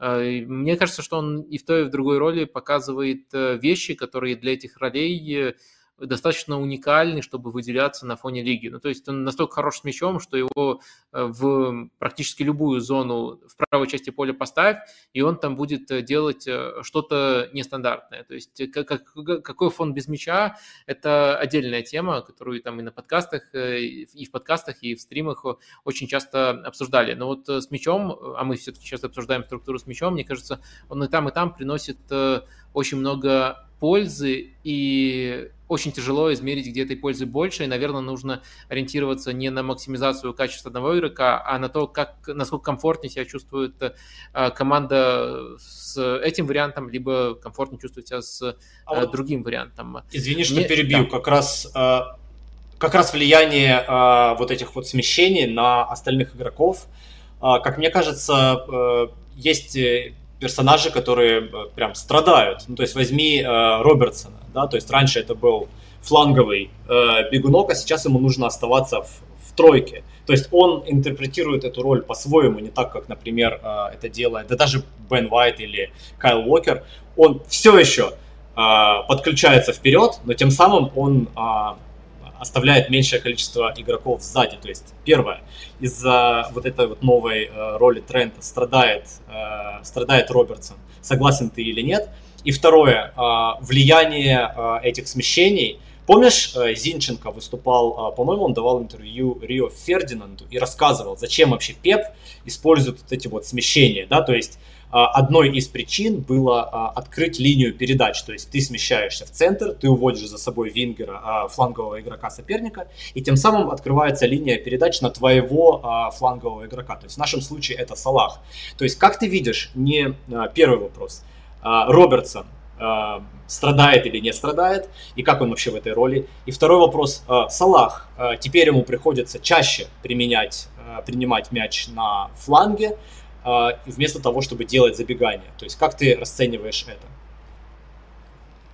Ну, на самом деле, мне кажется, это далеко не аксиома, и использовать эту, это построение можно не только так, как э, хочет Гвардиола, и Ливерпуль просто отличается от Манчестер Сити и классической команды Гвардиолы на базовых настройках и всегда будет отличаться большей вертикальностью. То есть, называя Ливерпуль вертикальным, надо понимать, что мы называем их вертикальной командой только на фоне Манчестер Сити, который э, во многом похож, но вот в этом качестве принимает и другие решения и по-другому устраивает игру. Так что то, что в системе Арсенала и Манчестер Сити Зинченко ложного фулбэка играет одним образом, а Трент играет его другим образом, мне кажется, это небольшая проблема. И вот если смотреть на движение Салаха, то он по-прежнему может э, очень э, часто открываться ближе к центру. Э, например, как раз-таки вот в свежем матче против Астон Виллы было сразу несколько передач. Одна из них привела к голевой атаке, когда Трент буквально в манере Пирла находил именно Салаха, который открывался уже ближе к штрафной, а не на фланге. То есть это был, да, прямой пас, да, обостряющий, да, который очень тяжело исполнить, но это не приковывало Салаха к флангу, и мне кажется, тут Ливерпуль, в принципе, как команда, и Трент, и Салах могут играть э, иначе, а не повторять обязательно то, что там Зинченко делает с э, Мартинелли. То есть тут не обязательно такое прямое копирование, это не, не один способ играть э, в такую систему. Что касается Робертсона, то это интересный вопрос. Вот эм, очевидно, что он начинает как третий центральный защитник в структуре, а потом подключается практически в своей такой естественной манере.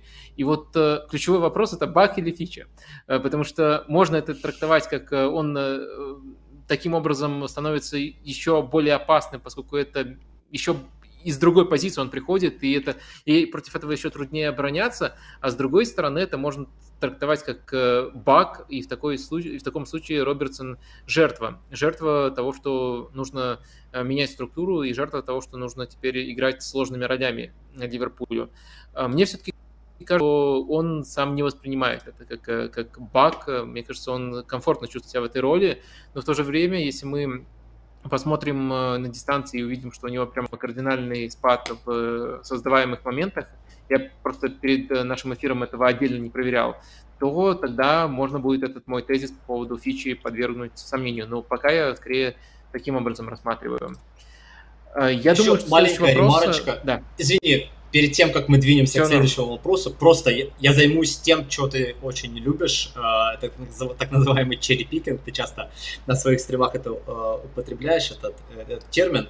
Э, смотри, такое наблюдение, которое ты можешь оставить э, без комментариев. Э, в этом сезоне было 4 игры, и э, в двух матчах, то есть тренд больше всего понравился в тех матчах, которых он отказывался от этой инвертированной позиции. То есть я про какие матчи? Я про Борнмут. Помнишь, там Борнмут их задавил, задушил прессингом первые 20 минут, а потом тренд просто перестал смещаться и открываться в свободной позиции, в нормальной позиции для нормального крайнего защитника.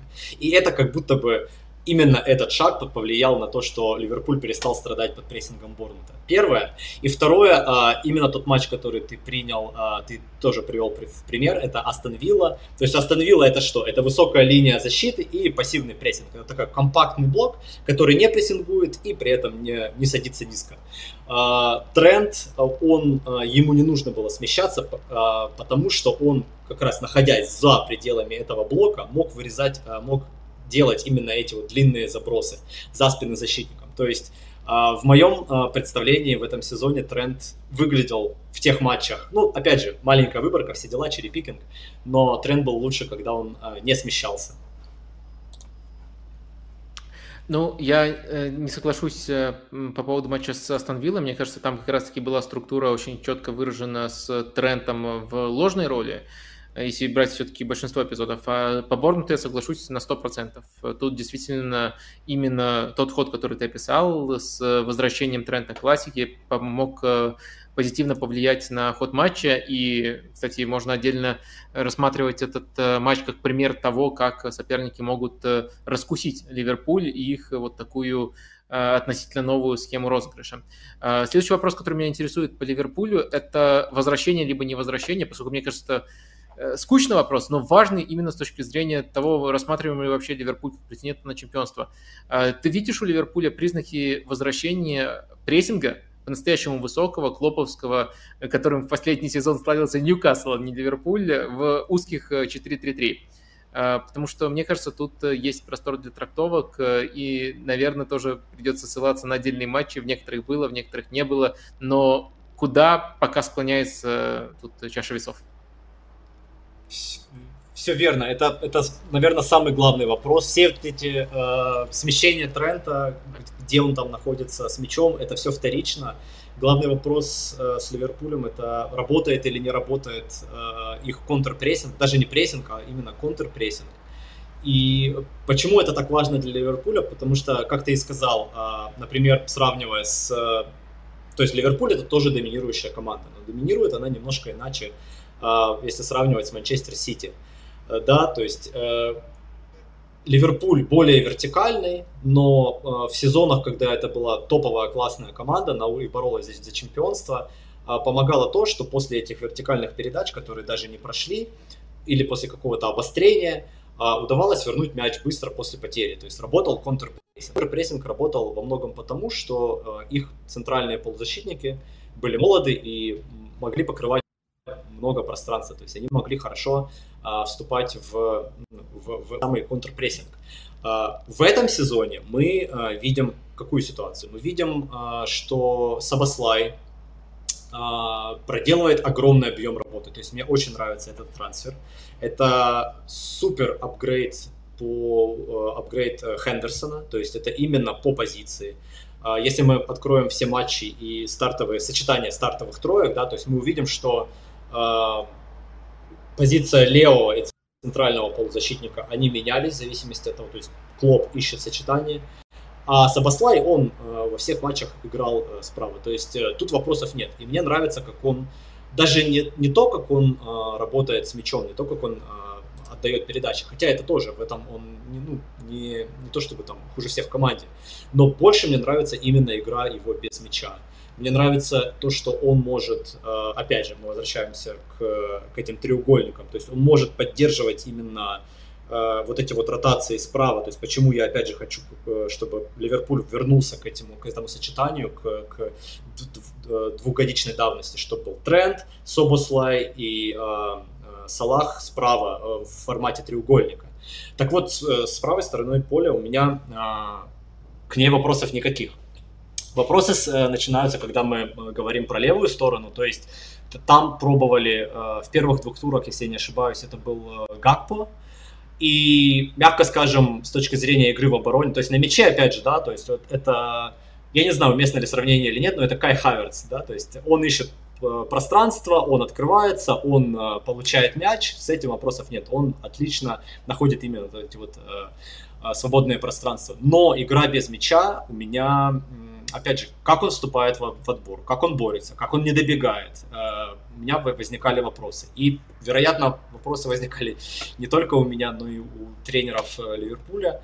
То есть после Челси и Борнута Гакпо мы там уже и не видели. А, что мы видели? Мы видели попытку а, с Ньюкаслом. А, опять же, матч с Ньюкаслом не очень показателен, но показателен именно стартовый состав. То есть там был МакАлистер слева, Эндо в центре и Сабаслай справа. Как мне кажется, это наиболее оптимальное сочетание для того, чтобы хотя бы надеяться на то, что вернется этот, тот самый прессинг. Но э, у Ливерпуля есть еще запасной вариант, как мне кажется, это все-таки будет запасной вариант. Это когда МакАлистер играет в центре, а слева э, Кертис Джонс. То есть Джонс э, лучше, чем э, Гакпо в, с точки зрения контрпрессинга и прессинга и игры в обороне. Uh, но, uh, а еще он умеет делать те же самые вот эти вот оверлап движения uh, по левому флангу. То есть я, если ты меня спросишь, а ты наверняка меня спросишь, какое сочетание полузащиты Ливерпуля ты бы хотел видеть, я бы, скорее всего, ответил МакАлистер, Эндо и Собослай, просто потому что а, это сочетание, как мне кажется, лучше всего себя проявит в игре без мяча. Uh, да, исчерпывающе. Я пока uh, втихую запустил опрос, кто лучше начал сезон Мэдисона или Сабаслай, поскольку мы обозначили Мэдисона как лучшего в своем образе но тогда не упомянули Собослая, а стоило бы, потому что, на мой взгляд, э, Соба еще больше топчик, э, прямо сейчас э, тоже просто грандиозно начал сезон, и вот за, из-за травмы КДБ, из-за того, что Эдегор пока не так блистает, мне кажется, вот именно они могут конкурировать за право быть лучшим именно вот в этом образе, и я бы, наверное, с легким перевесом выбрал именно Сабаслая, но посмотрим, что наши зрители думают, поскольку опросов у нас не было с самого начала э, стрима. Вот сейчас э, хоть что-нибудь мы э, в качестве интерактива э, запустим. Э, Окей, э, по Ливерпулю очень много мы проговорили. Давай я тоже назову, наверное, свое оптимальное сочетание в центре поля. Э, мне все-таки очень сильно понравилось то, как сыграли в последнем туре где МакАлистер был в качестве разыгрывающего опорника, Кертис Джонс вышел на свои прошлогодние позиции, ну и Сабаслай вышел уже в правом полуфланге, тренд смещался. Мне кажется, что в некоторых матчах, где э, центр поля не будут проверять, там у Астон Вилла, например, не было Бенди и практически не атаковали через эту зону, где не будут проверять опорную зону, это сочетание на мяче самое оптимальное. А, и его можно рассматривать на большинство матчей как основное, его можно развивать. И мне кажется, помимо всего прочего, мне еще тут очень сильно нравится то, что умещается, помимо, помимо там, всех новичков, э, умещается еще, конечно же, и Кертис, который блестящую концовку прошлого сезона провел. Это такой приятный бонус. Но в то же время я, конечно, согласен с твоим видением. Если речь идет о более важных, более топовых матчах, то, наверное, вариант Сендо это, э, это, наверное, то, что нужно именно в таких матчах. Но и в то же время на выходе мы приходим к тому, что э, наверняка все будет зависеть от того, насколько тонко будет флоп переключаться.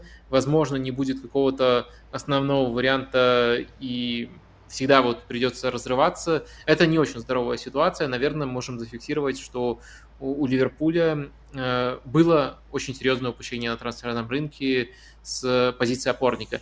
Либо все-таки дам тебе шанс возразить, если есть что возразить, либо ты, наоборот, видишь, что Ливерпуль в этом э, безумном мире, в это, на этом безумном рынке повелся рационально, э, купив э, Эндо в качестве вот такой дополнительной опции. Ну, слушай, э, как, как, как можно сказать, что Ливерпуль повел себя рационально, если они все-таки вступали в, в эту гонку за Кайседа, то есть они, э, если бы они даже не делали никаких бидов, ни, никаких э, заявок, а сразу бы пошли покупать Эндо, это бы не выглядело как вот эта паническая покупка, да, panic buy, а, а, а сейчас, ну, это, к сожалению, выглядит именно так, то есть у них была покупка Собослай, и, как я понимаю, это а, нет, у них был МакАлистер сначала, это топ-покупка за... Каким образом они его нашли за 40 миллионов, да, за отступные. Это, по-моему, заслуга предыдущего, э, не руководства, а предыдущего человека, который отвечал за трансферы. А э, далее начались уже трансферы исключительно из Бундеслиги, потому что у них новый спортивный директор, как я понимаю, он из Бундеслиги, то есть он знает этот рынок. И, скорее всего, э, дальше э, мы увидим что-то другое в Ливерпуле. Возможно, э, будет хуже. И, судя по всему, пока что, ну, в общем, да, у меня есть сомнение, что э, Ливерпуль останется рациональной командой. А, ну, давай тогда последний вопрос по Ливерпулю. Я думаю, мы тут э, сойдемся в том, что Дарвин Нунис на старте этого сезона топчик. Единственное, о чем мы спорили до программы, э, теперь топчик или вообще топчик.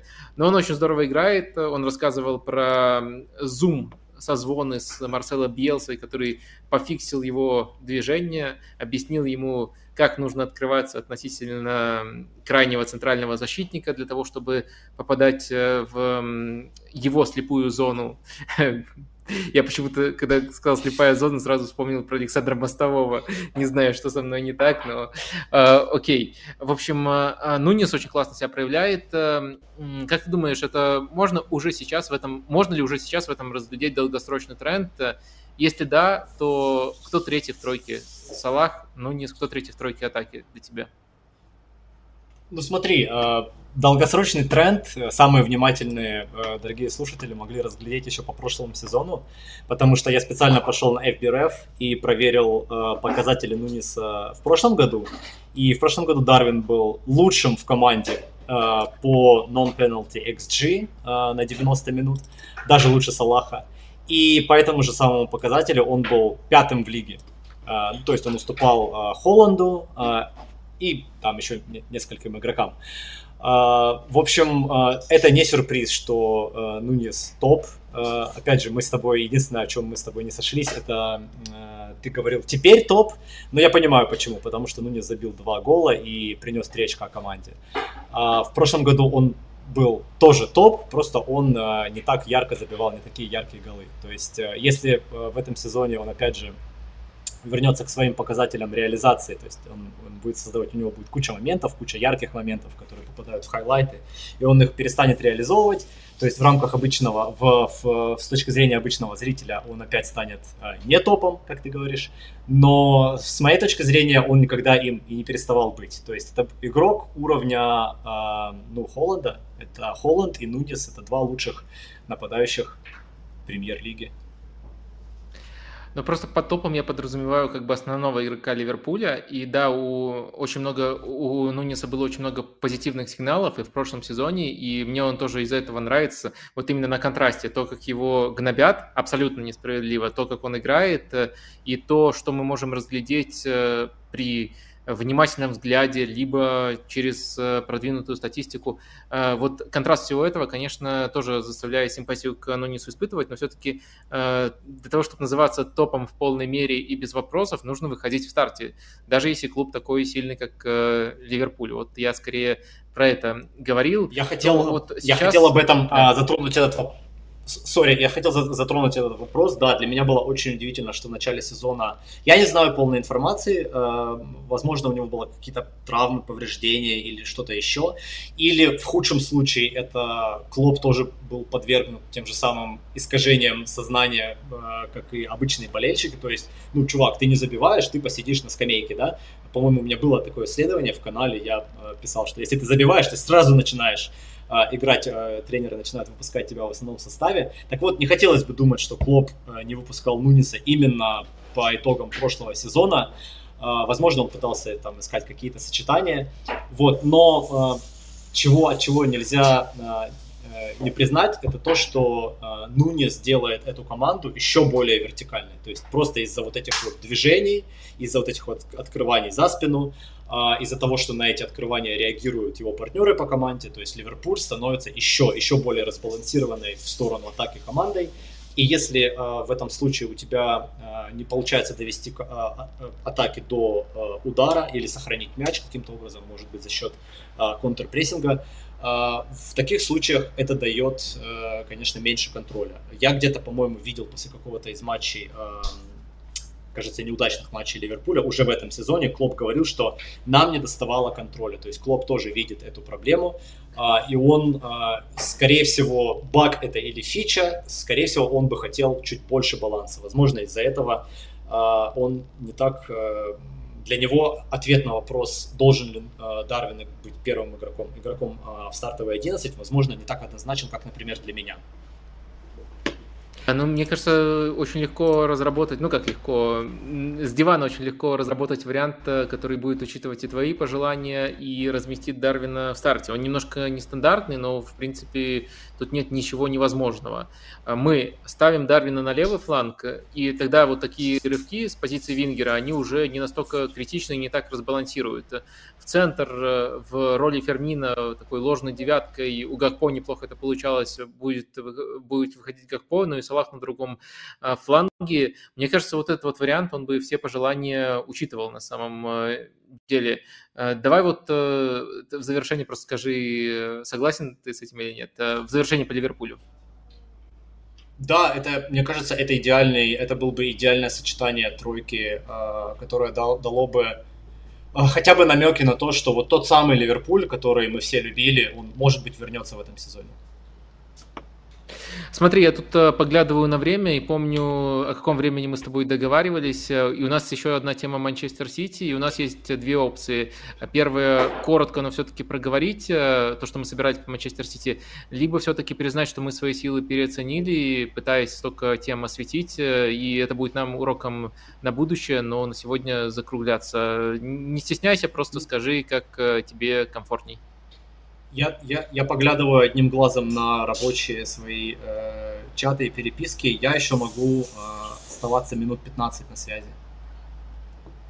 Э, давай тогда вот, э, держа это в голове, что только 15 минут, э, коротко пройдемся по Манчестер Сити.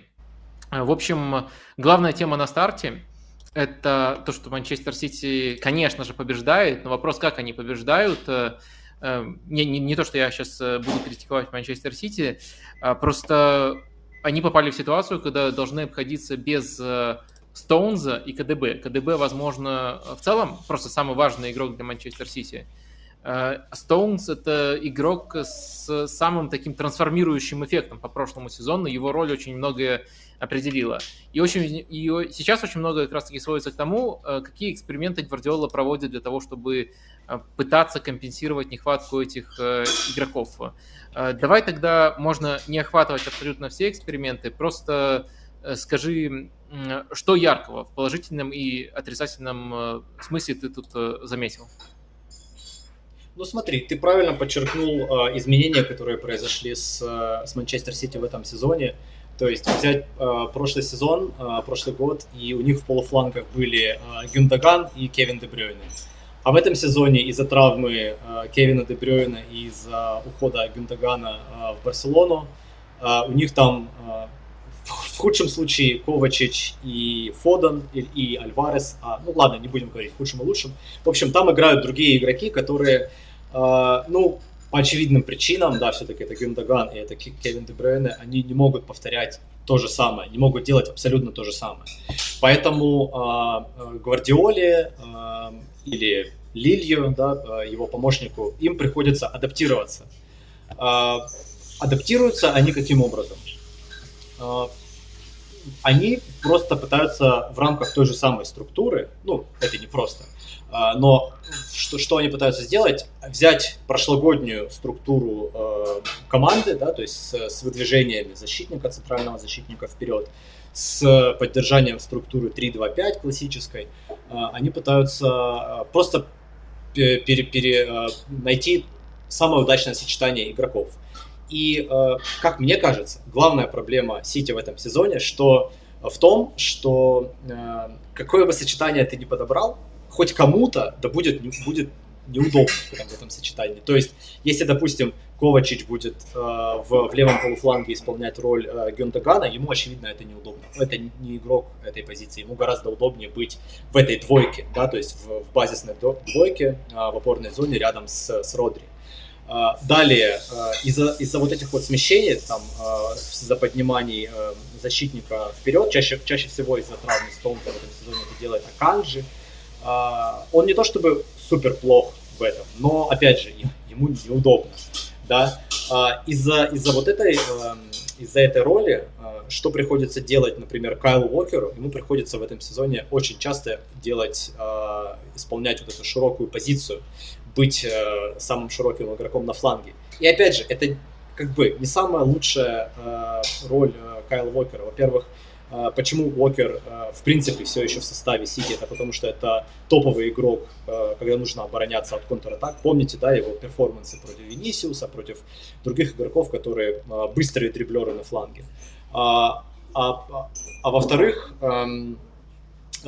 когда дело касается игры на мяче, то есть Кайл, он не делает, э, он он приносит пользу своим присутствием на фланге, то есть он растягивает оборону соперника. Но при этом, когда до него доходит мяч, мне кажется, уже даже соперники понимают, что ну, ничего, ничего такого не произойдет. Он не пойдет в обводку, он максимум, что может сделать, это прокинуть и попытаться сделать навес, хотя это у него тоже не очень хорошо получается. А, вот, то есть, если отвечать на вопрос вкратце, то есть в рамках той же самой структуры, что была в прошлом году, наполнение игроков э, не может остаться тем же самым, потому что травмы, потери, э, новички – но при этом, как бы не перетрансформировал эту Гвардиола, кому-то э, из, из игроков обязательно будет неудобно. И главное, главный вопрос в том, каким образом найти такое сочетание игроков, чтобы наименьшему количеству людей и под, под конкретного соперника было, чтобы меньшее количество людей испытывали дискомфорт.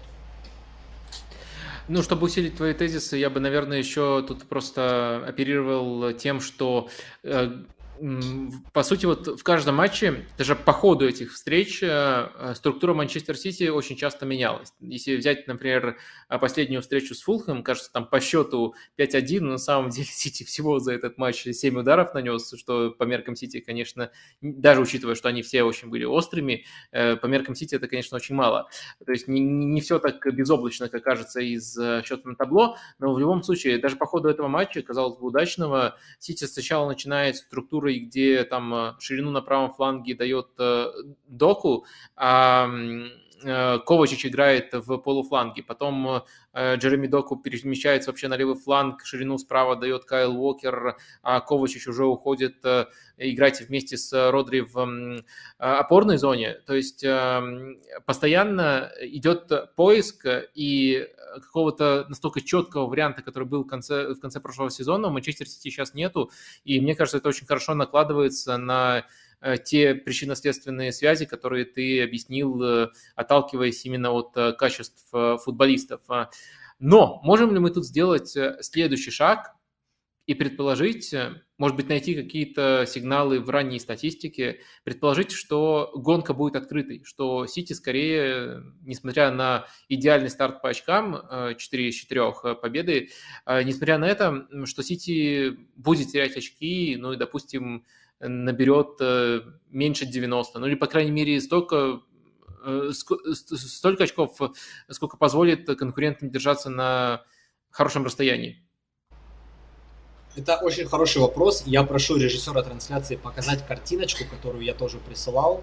А, это э, так называемый э, Месси рейтинг, рейтинг Месси, а, который не того Лионеля Месси, который сейчас в МЛС да, шумит, а другого Месси. Это был такой исследователь, ученый, профессор, который придумал придумал, каким образом можно учесть э, силу, сложность календаря при э, оценке силы команд. То есть э, там используются, там анализируются результаты матчей. То есть, опять же, этот, этот график, он основан не на продвинутой статистике, не на XG, не на Deep Entries, которые мы рассматривали ранее, а на исключительно на результатах, на разнице голов и победа, ничья или поражение.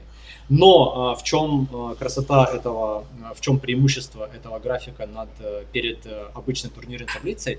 Преимущество в том, что оно учитывает, эм, эта картинка учитывает силу, силу сопротивления, грубо говоря. То есть Самый яркий пример здесь это Борнут. Посмотрите, он находится в желтой зоне, здесь у нас даже с плюсом, а, несмотря на всего 2 очка из 12, э, по-моему, возможных.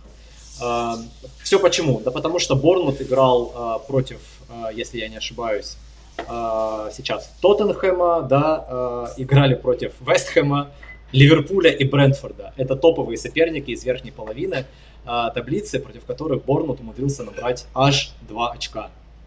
Вот, то есть вы, вы, вы поняли идею. И э, теперь э, в контексте Ман Сити давайте посмотрим. У них 12 очков, но при этом э, у них в соперниках, э, соперниках были Э, Фулхэм, у них был сильный Ньюкасл, э, при этом против Ньюкасла, как мне кажется, это был лучший матч э, Ман-Сити. Ну и другие соперники, против которых, ну, не из, грубо говоря, не, не, не, не топовые. И этот рейтинг, он ставит Манчестер Сити даже ниже Ливерпуля, ниже Вестхэма, ниже Спurs, а на первом месте ставит Арсенал, чему я несказанно, несказанно рад. В общем, Отвечая на вопрос, есть ли какие-то индикаторы того, что Ман-Сити э, испытывает проблемы, да, они есть, но эти проблемы, они не с обороной. Если, опять же, вспомним тот график Deep Entries, который я показывал э, ранее э, в контексте Манчестер Юнайтед, э, да, спасибо большое. Uh, то есть мы видим, опять же, Манчестер Сити это лучшая оборона лиги все еще, но опять же, с учетом сопротивления и, но с точки зрения атаки, это уровень Spurs, это уровень Манчестер Юнайтед и Брентфорда. Да? То есть, опять же, с учетом того, что у нас выборка очень крошечная. То есть, Брайтон, это понятно, Челси, Арсенал. В принципе, примерно похожую картину мы видели в прошлом сезоне. в начале прошлого сезона, когда Манчестер Сити была лучшая команда с точки зрения обороны. То есть они, грубо говоря, засушивали, использовали владение как оборонительный инструмент. А также они очень хорошо оборонялись просто из-за того, что у них очень много а, центральных защитников на, на квадратный метр поля. Вот. Но э, команда будет испытывать э, и уже испытывает, как мне кажется, проблемы, когда им противостоят э, низкие, средние, э, компактные блоки. То есть хочется посмотреть на Манчестер Сити против Брентфорда в этом году. В прошлом году, по-моему, было 0 очков из 6, да? Uh, и, uh, например, Вестхэм. То есть Брентфорд, Вестхэм мы увидим uh, насколько все э, стало менее вариативно, менее изобретательно с точки зрения атаки. Ну, с Брэнфордом и в прошлом году, на самом деле, два поражения у Манчестер Сити было, так что это в целом, мне кажется, неудобный соперник для них. Э, э, слушай, если, мне кажется, на этом стриме мы можем так поступать в таких эфирах, если попытаться это не, обернуть вероятности. То есть я не прошу тебя стать э, новой моделью от 538, э, которая прикрылась. А вот просто э, языком вероятности оперируя и давая свой субъективный прогноз. Вот насколько бы ты оценил, я понимаю, что Манчестер Сити все равно главный фаворит, но во сколько бы процентов ты вот этот вот фаворитский статус Манчестер Сити оценил бы? Я думаю, наша аудитория поймет. Давай я немножко пойду на попятную в этом вопросе. Я помню, когда у нас был подкаст по причине как иначе, я давал 66%, что Арсенал станет чемпионом. А, после первых четырех матчей у нас, э, конечно, огромное количество новой информации, да, мы можем э, все пересчитать, но мне кажется, что э, даже я, даже я, известный хейтер Манчестер Сити, чуть-чуть больше убежден. То есть я теперь даю э, Арсеналу чуть меньше процентов, потому что я вижу проблемы не только у Ман-Сити, но я вижу проблемы и у Арсенала. То есть не все так безоблачно, как я э, думал. То есть давайте скажем, что теперь у Арсенала, у Манчестер Сити э, будет 66% на победу в, э, в чемпионате, а не у Арсенала, как я это делал, ну, сколько, месяц назад, получается. То есть я действительно как бы мне этого не, не, с сожалением, в общем, я признаю, что оборона, а, именно качество игры в обороне Манчестер Сити, оно, скорее всего, будет играть одну из решающих ролей.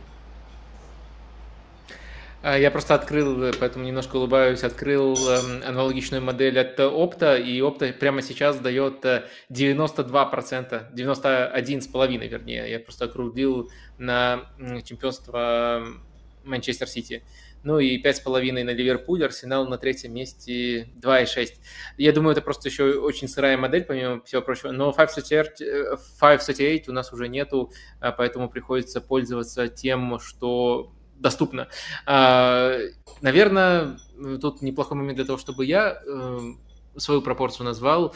Ну, мне, мне близка пропорция твоя, где-то в районе 66. Я, я думаю, что все равно Манчестер Сити это меньше, чем дают вот такие сугубо математические модели. Мы видим как бы своим субъективным хейтерским глазом больше проблем у Манчестер Сити, но этого все равно недостаточно, чтобы назвать какую-нибудь другую команду в качестве главного фаворита. А я думаю, мы можем уже выходить э, в нашу финишную тем, как мы перейдем в эту рубрику, я закрою опросик э, и скажу, что 202 человека проголосовало, 60% считают, что Мэдисон начал этот сезон лучше, чем Сабаслай. Ну и мы так э, хитро сформулировали этот вопрос, что поставили их в качестве двух лучших представителей этой роли прямо сейчас. Ну или, по крайней мере, двух э, лучших э, футболистов, которые поменяли клубы играют в этой роли прямо сейчас, в такой полуфланговой роли. Оба очень хороши, и Мэдисон, э, Мэдисона считают более впечатляющим игроком на старте. 60% отдало голос за него, 40% за Сабаслая. Вот так завершился наш эм, опросик. А финальная рубрика у нас очень простая. Просто короткую рандомную мысль нужно на прощание нашим слушателям сказать. Э, ты, Рома, пока подумай, над этой мыслью, а я сформулирую так, может быть, это будет затравочкой на один из следующих выпусков. Ставочка, которую, даже ставочки, которые сделал э, Айван Тони по ходу прошлого сезона, э, возможно, лучшее событие, которое вообще случалось с Брентфордом за всю историю этого клуба. Вот, такое вот, вот такие последствия, цепочка последствий у этого была. Ну, ты, это как раз таки мысль... Ты читаешь мои мысли, Вадим. Это именно формате, что помнишь, я мы сейчас обсуждать э, не будем. Э, хорошо, хорошо, да, я с тобой согласен. Э, давай, давай тогда я не буду трогать? Брентфорд, потому что это другой, это была моя первая, то есть мне очень нравится Брентфорд, давай обсудим это через месяц, сверим наши впечатления. Прямо сейчас я бы сказал, что Брентфорд это а, трансформация Брентфорда, если вы меня спросите, э, что более впечатляет, трансформация Брентфорда или трансформация uh, Тоттенхэма, я даже, возможно, затруднюсь. Нет, наверное, все-таки будет правильно сказать, что это Тоттенхэм. Но да, это отличная затравочка, и мы раскроем эту тему в следующий раз. Вот, а прямо сейчас я бы, наверное, мысль одной строкой. Uh, это Бернли. Бернли смелые, но Бернли страдает из-за своей смелости, как в принципе мы и ожидали. То есть это смелый прессинг, но очень некачественная оборона низким блоком. Очень плохая, очень все сыро, допускают кучу моментов. С одной стороны это ожидаемо, а с другой стороны это, к сожалению, очень жалко, что смелые команды, которые выходят из чемпионшипа, которые пытаются играть в тот же самый стиль и быть смелыми, они испытывают вот такие трудности. И я все еще продолжаю желать удачи Берли, но без э, смены парадигмы, да, которая должна, наверное, в каком-то, на каком-то этапе, когда они всерьез начнут бороться за выживание, это неизбежно. То есть э, немножко подсесть, э, перестать так смело прессинговать и каким-то образом наладить именно игру э, средним низким блоком. Ну, на этом наш эфир завершен. Вот э, такой дебют, такая премьера вот э, на, нашего нового формата. Я напомню, вначале на самом деле проговаривал чуть подробнее, можете там отмотать, посмотреть. Мы будем выходить раз в месяц э, по разным лигам. То есть эта неделя мы обсудили АПЛ, на следующей обсудим другую лигу. Ну и так будет ротация. И вот по каждой лиге у меня будет постоянный соведущий. АПЛ мы будем обсуждать с Ромой, который ведет прекрасный канал футбол в цифрах, обязательно на него подписывайтесь. Ну и в целом, если вам понравился этот формат, можете отблагодарить. Вы знаете все эти ритуалы, которые помогают Ютубу нас продвигать и радуют нас. В общем, увидимся через неделю или через месяц, если вы хотите именно про АПЛ услышать снова разговор. Пока-пока.